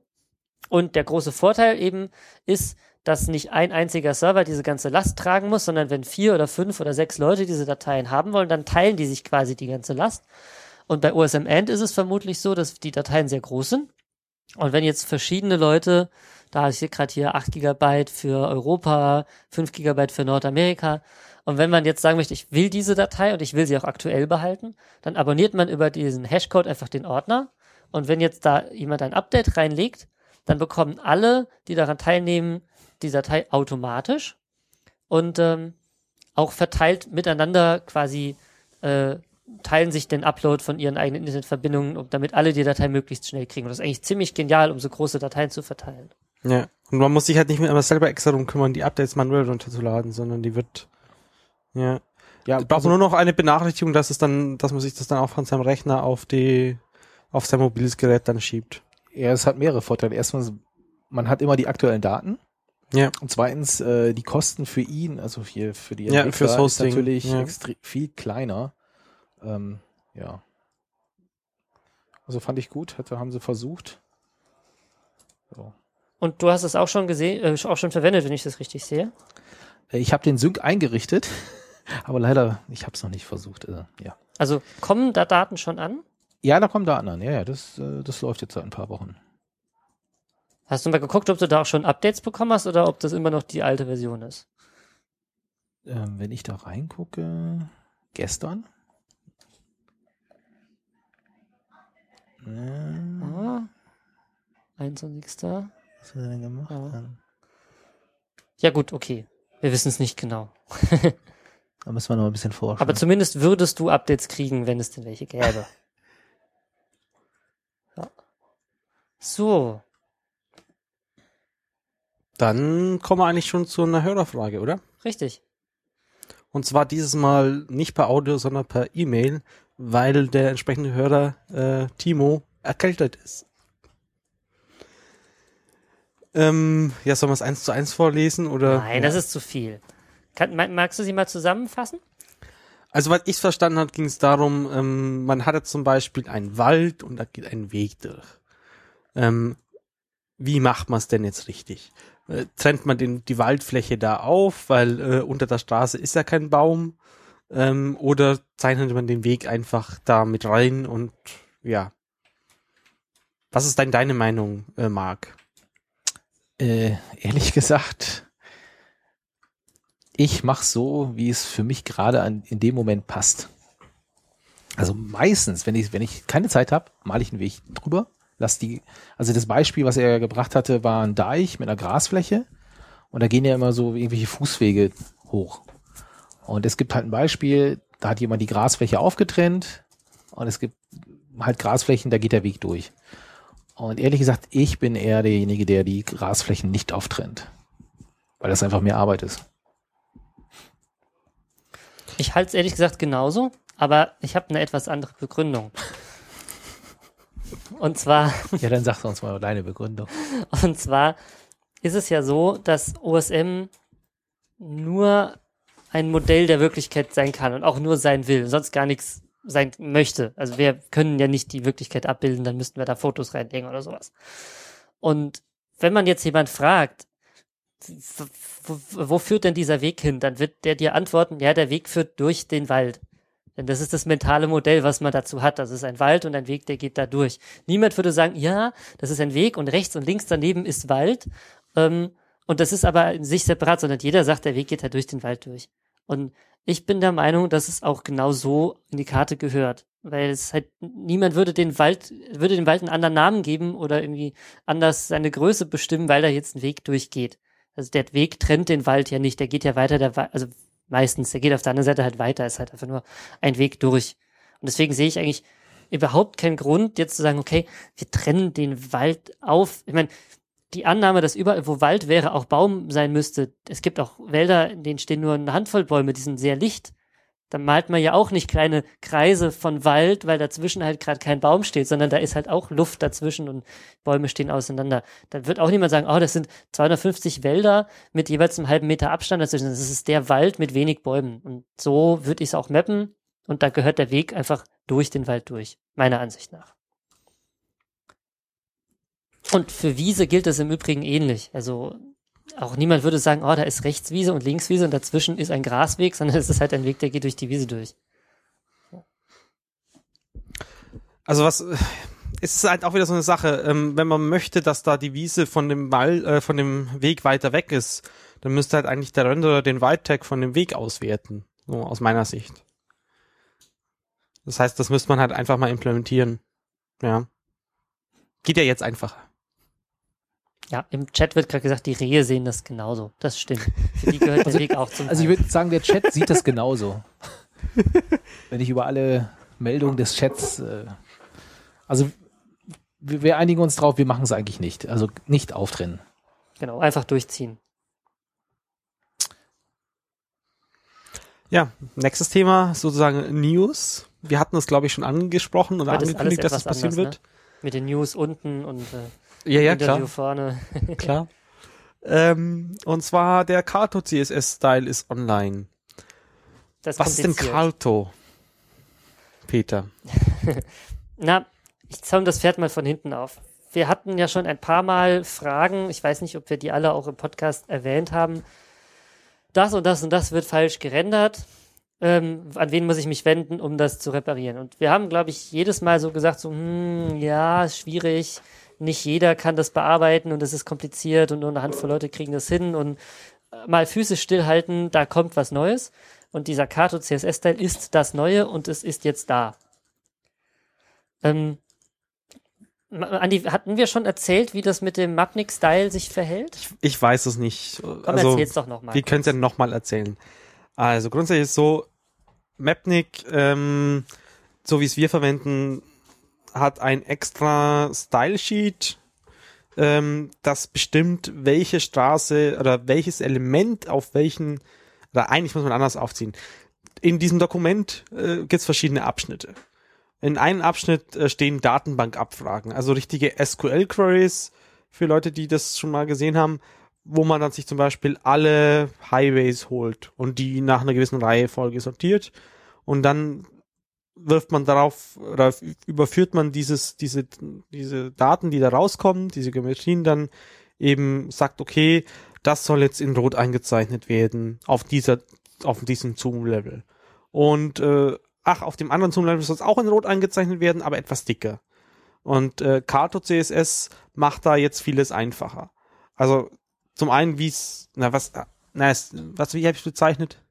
Ja, also zum einen steht ganz schön Namen, CSS, also wer, wer HTML-Entwicklung macht, kennt ja das CSS vielleicht, das sind die sogenannten Cascading Style Sheets und das Cascading kommt daher, dass es halt äh, nach unten durchgeht. Das heißt, man kann jetzt sagen, alle Highways sind rot, wenn sie Level 1 sind.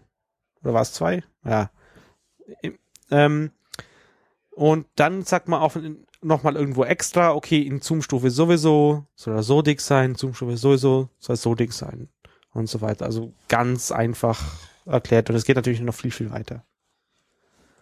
Ähm, Carto CSS ist auch ähm, das, was zum Beispiel, oder Carto, ich glaube, so heißt es nur eigentlich, mhm. ist auch das, was in Timerail mit drin steckt. Also damit ist es eigentlich groß geworden. Es gibt da auch noch ein paar andere Stile, also ein anderes ist, ist glaube ich, Map CSS. Was ja, es gibt da einige konkurrierende Ansätze, wie man dieses, ja. dieses Problem mit dem super mega komplexen Mapnik Rendering Style Sheet irgendwie in den Griff kriegen kann. Ja. Ich glaube, bei Carto ist es halt so, dass man wirklich noch Datenbank-Queries reinschreiben kann. Genau, und die anderen generieren wenn man es von selber. Und die anderen versuchen es von selber zu generieren, ja. was halt äh, besser oder schlechter ist. Naja, egal.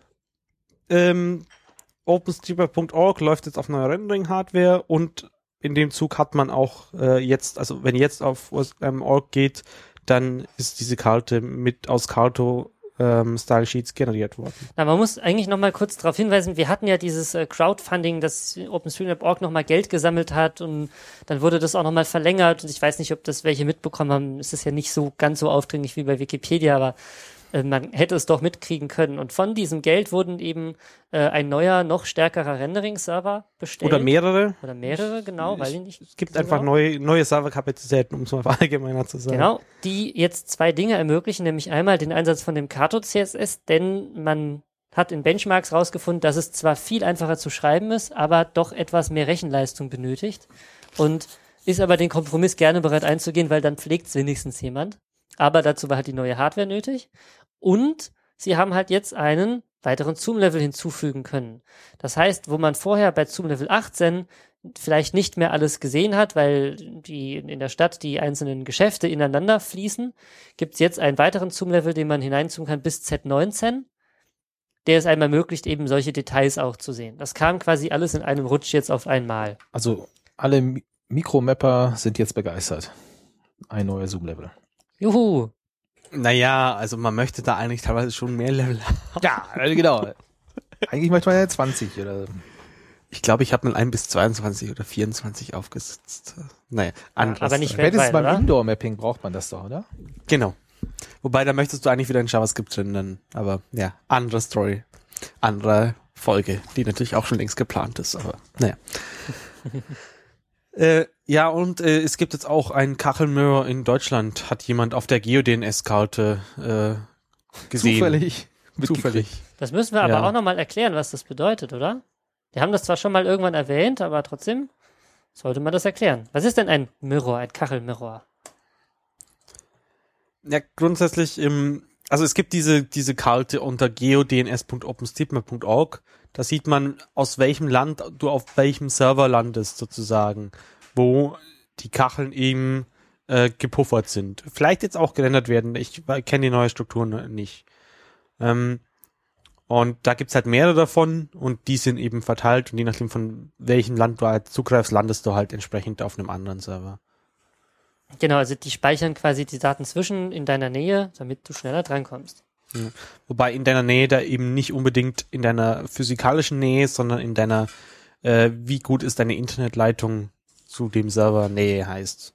Ja, gehört ja schon ein bisschen zusammen, denn eine längere Leitung haben wir auch manchmal und dann geht's halt alles etwas langsamer. Ja, kommt drauf an, aber naja. So. Ähm, naja, was bedeutet das mit dem Kato CSS denn jetzt konkret? Also äh, es gibt einige neue Bugs, es gibt einige Sachen, die vorher anders waren, so beispielsweise im Gebäuderendering oder wie jetzt bestimmte Wege aufeinander, wenn sie aufeinandertreffen, ausschauen. Die sind noch nicht ganz fertig äh, behoben alle. Und ähm, deswegen geht da ganz schön gerade der Punk ab auf äh, GitHub, wo, die, wo nämlich die, der, der Code für dieses Kato CSS liegt. Dort kann man nämlich Issues feilen, also kann man reinschreiben, das und das ist kaputt, kümmert sich mal bitte einer drum. Und man kann, wenn man Programmierer ist, auch gleich oder eben Kartograf mit Kato CSS auch gleich Bugfixes mitschicken und sagen, so und so würde das besser ausschauen. Und ähm, die Frage, die vorher kam, wo müsste ich mich denn hinwenden, wenn ich was anders gerendert haben will, die ist jetzt dorthin. Und tatsächlich ist da eine ganze Menge los im Moment.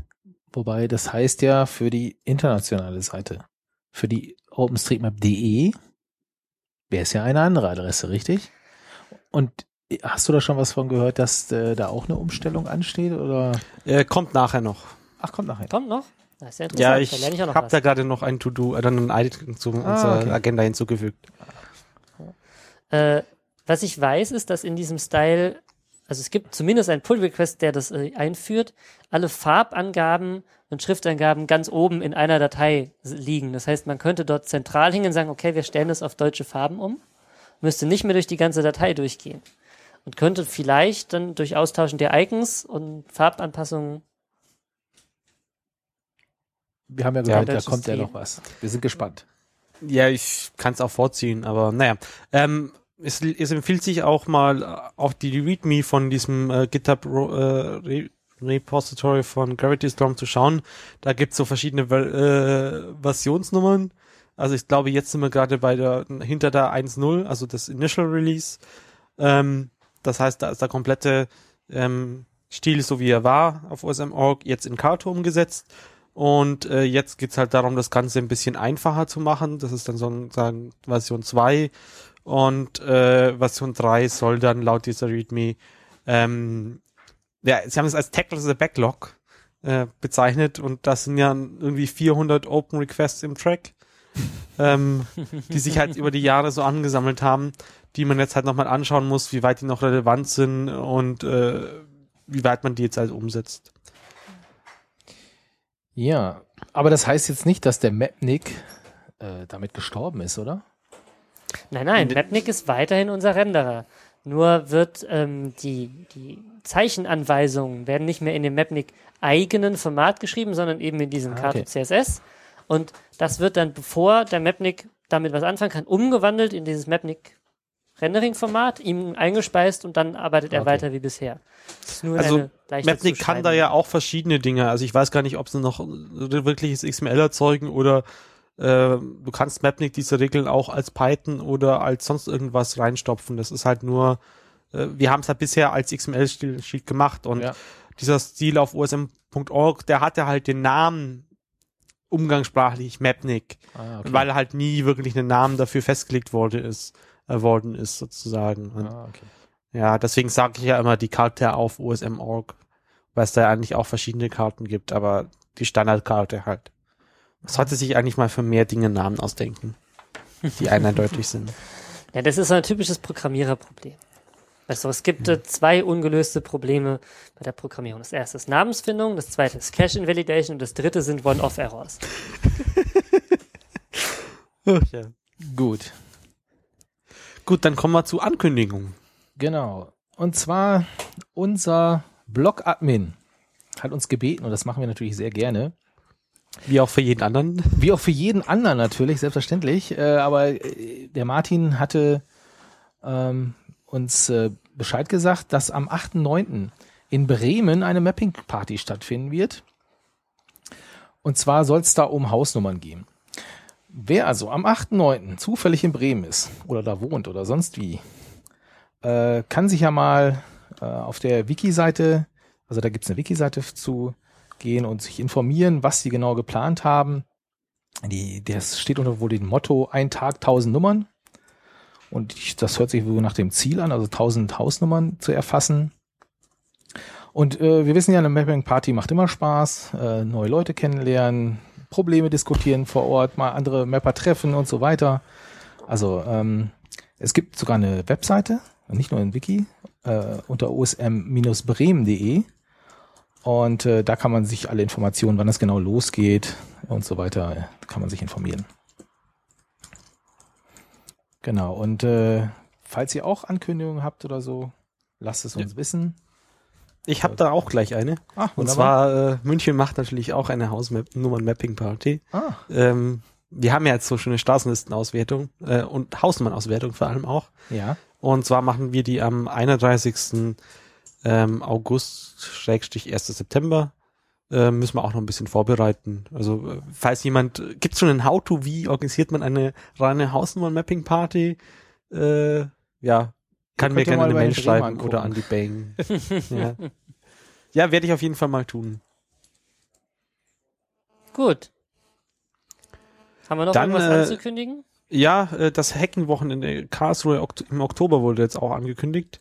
Und äh, da hat sich dann äh, Sven, der ja den nee, für, äh, doch, ich glaube Sven Kekus, äh, der ja den deutschen OSM-Stil auch ein bisschen mitwartet, zusammen mit ein paar anderen Leuten auch äh, mal, ja, vorgeschlagen, soweit ich es verstanden habe, ähm, ein bisschen Fokus auf Rendering äh, zu legen.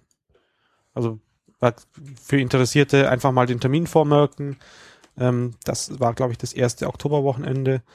Und äh, einfach die Diskussion auf der OSMD-E-Mail-Liste, die gerade heute, ja heute, 21. August, äh, tobt, mal ein bisschen anschauen. Ja, und äh, wir kriegen noch einen Hinweis aus dem Chat. Die State of the Map steht an. Also die internationale OSM-Konferenz. Äh, die ist vom 6. bis zum 8.9. in Birmingham.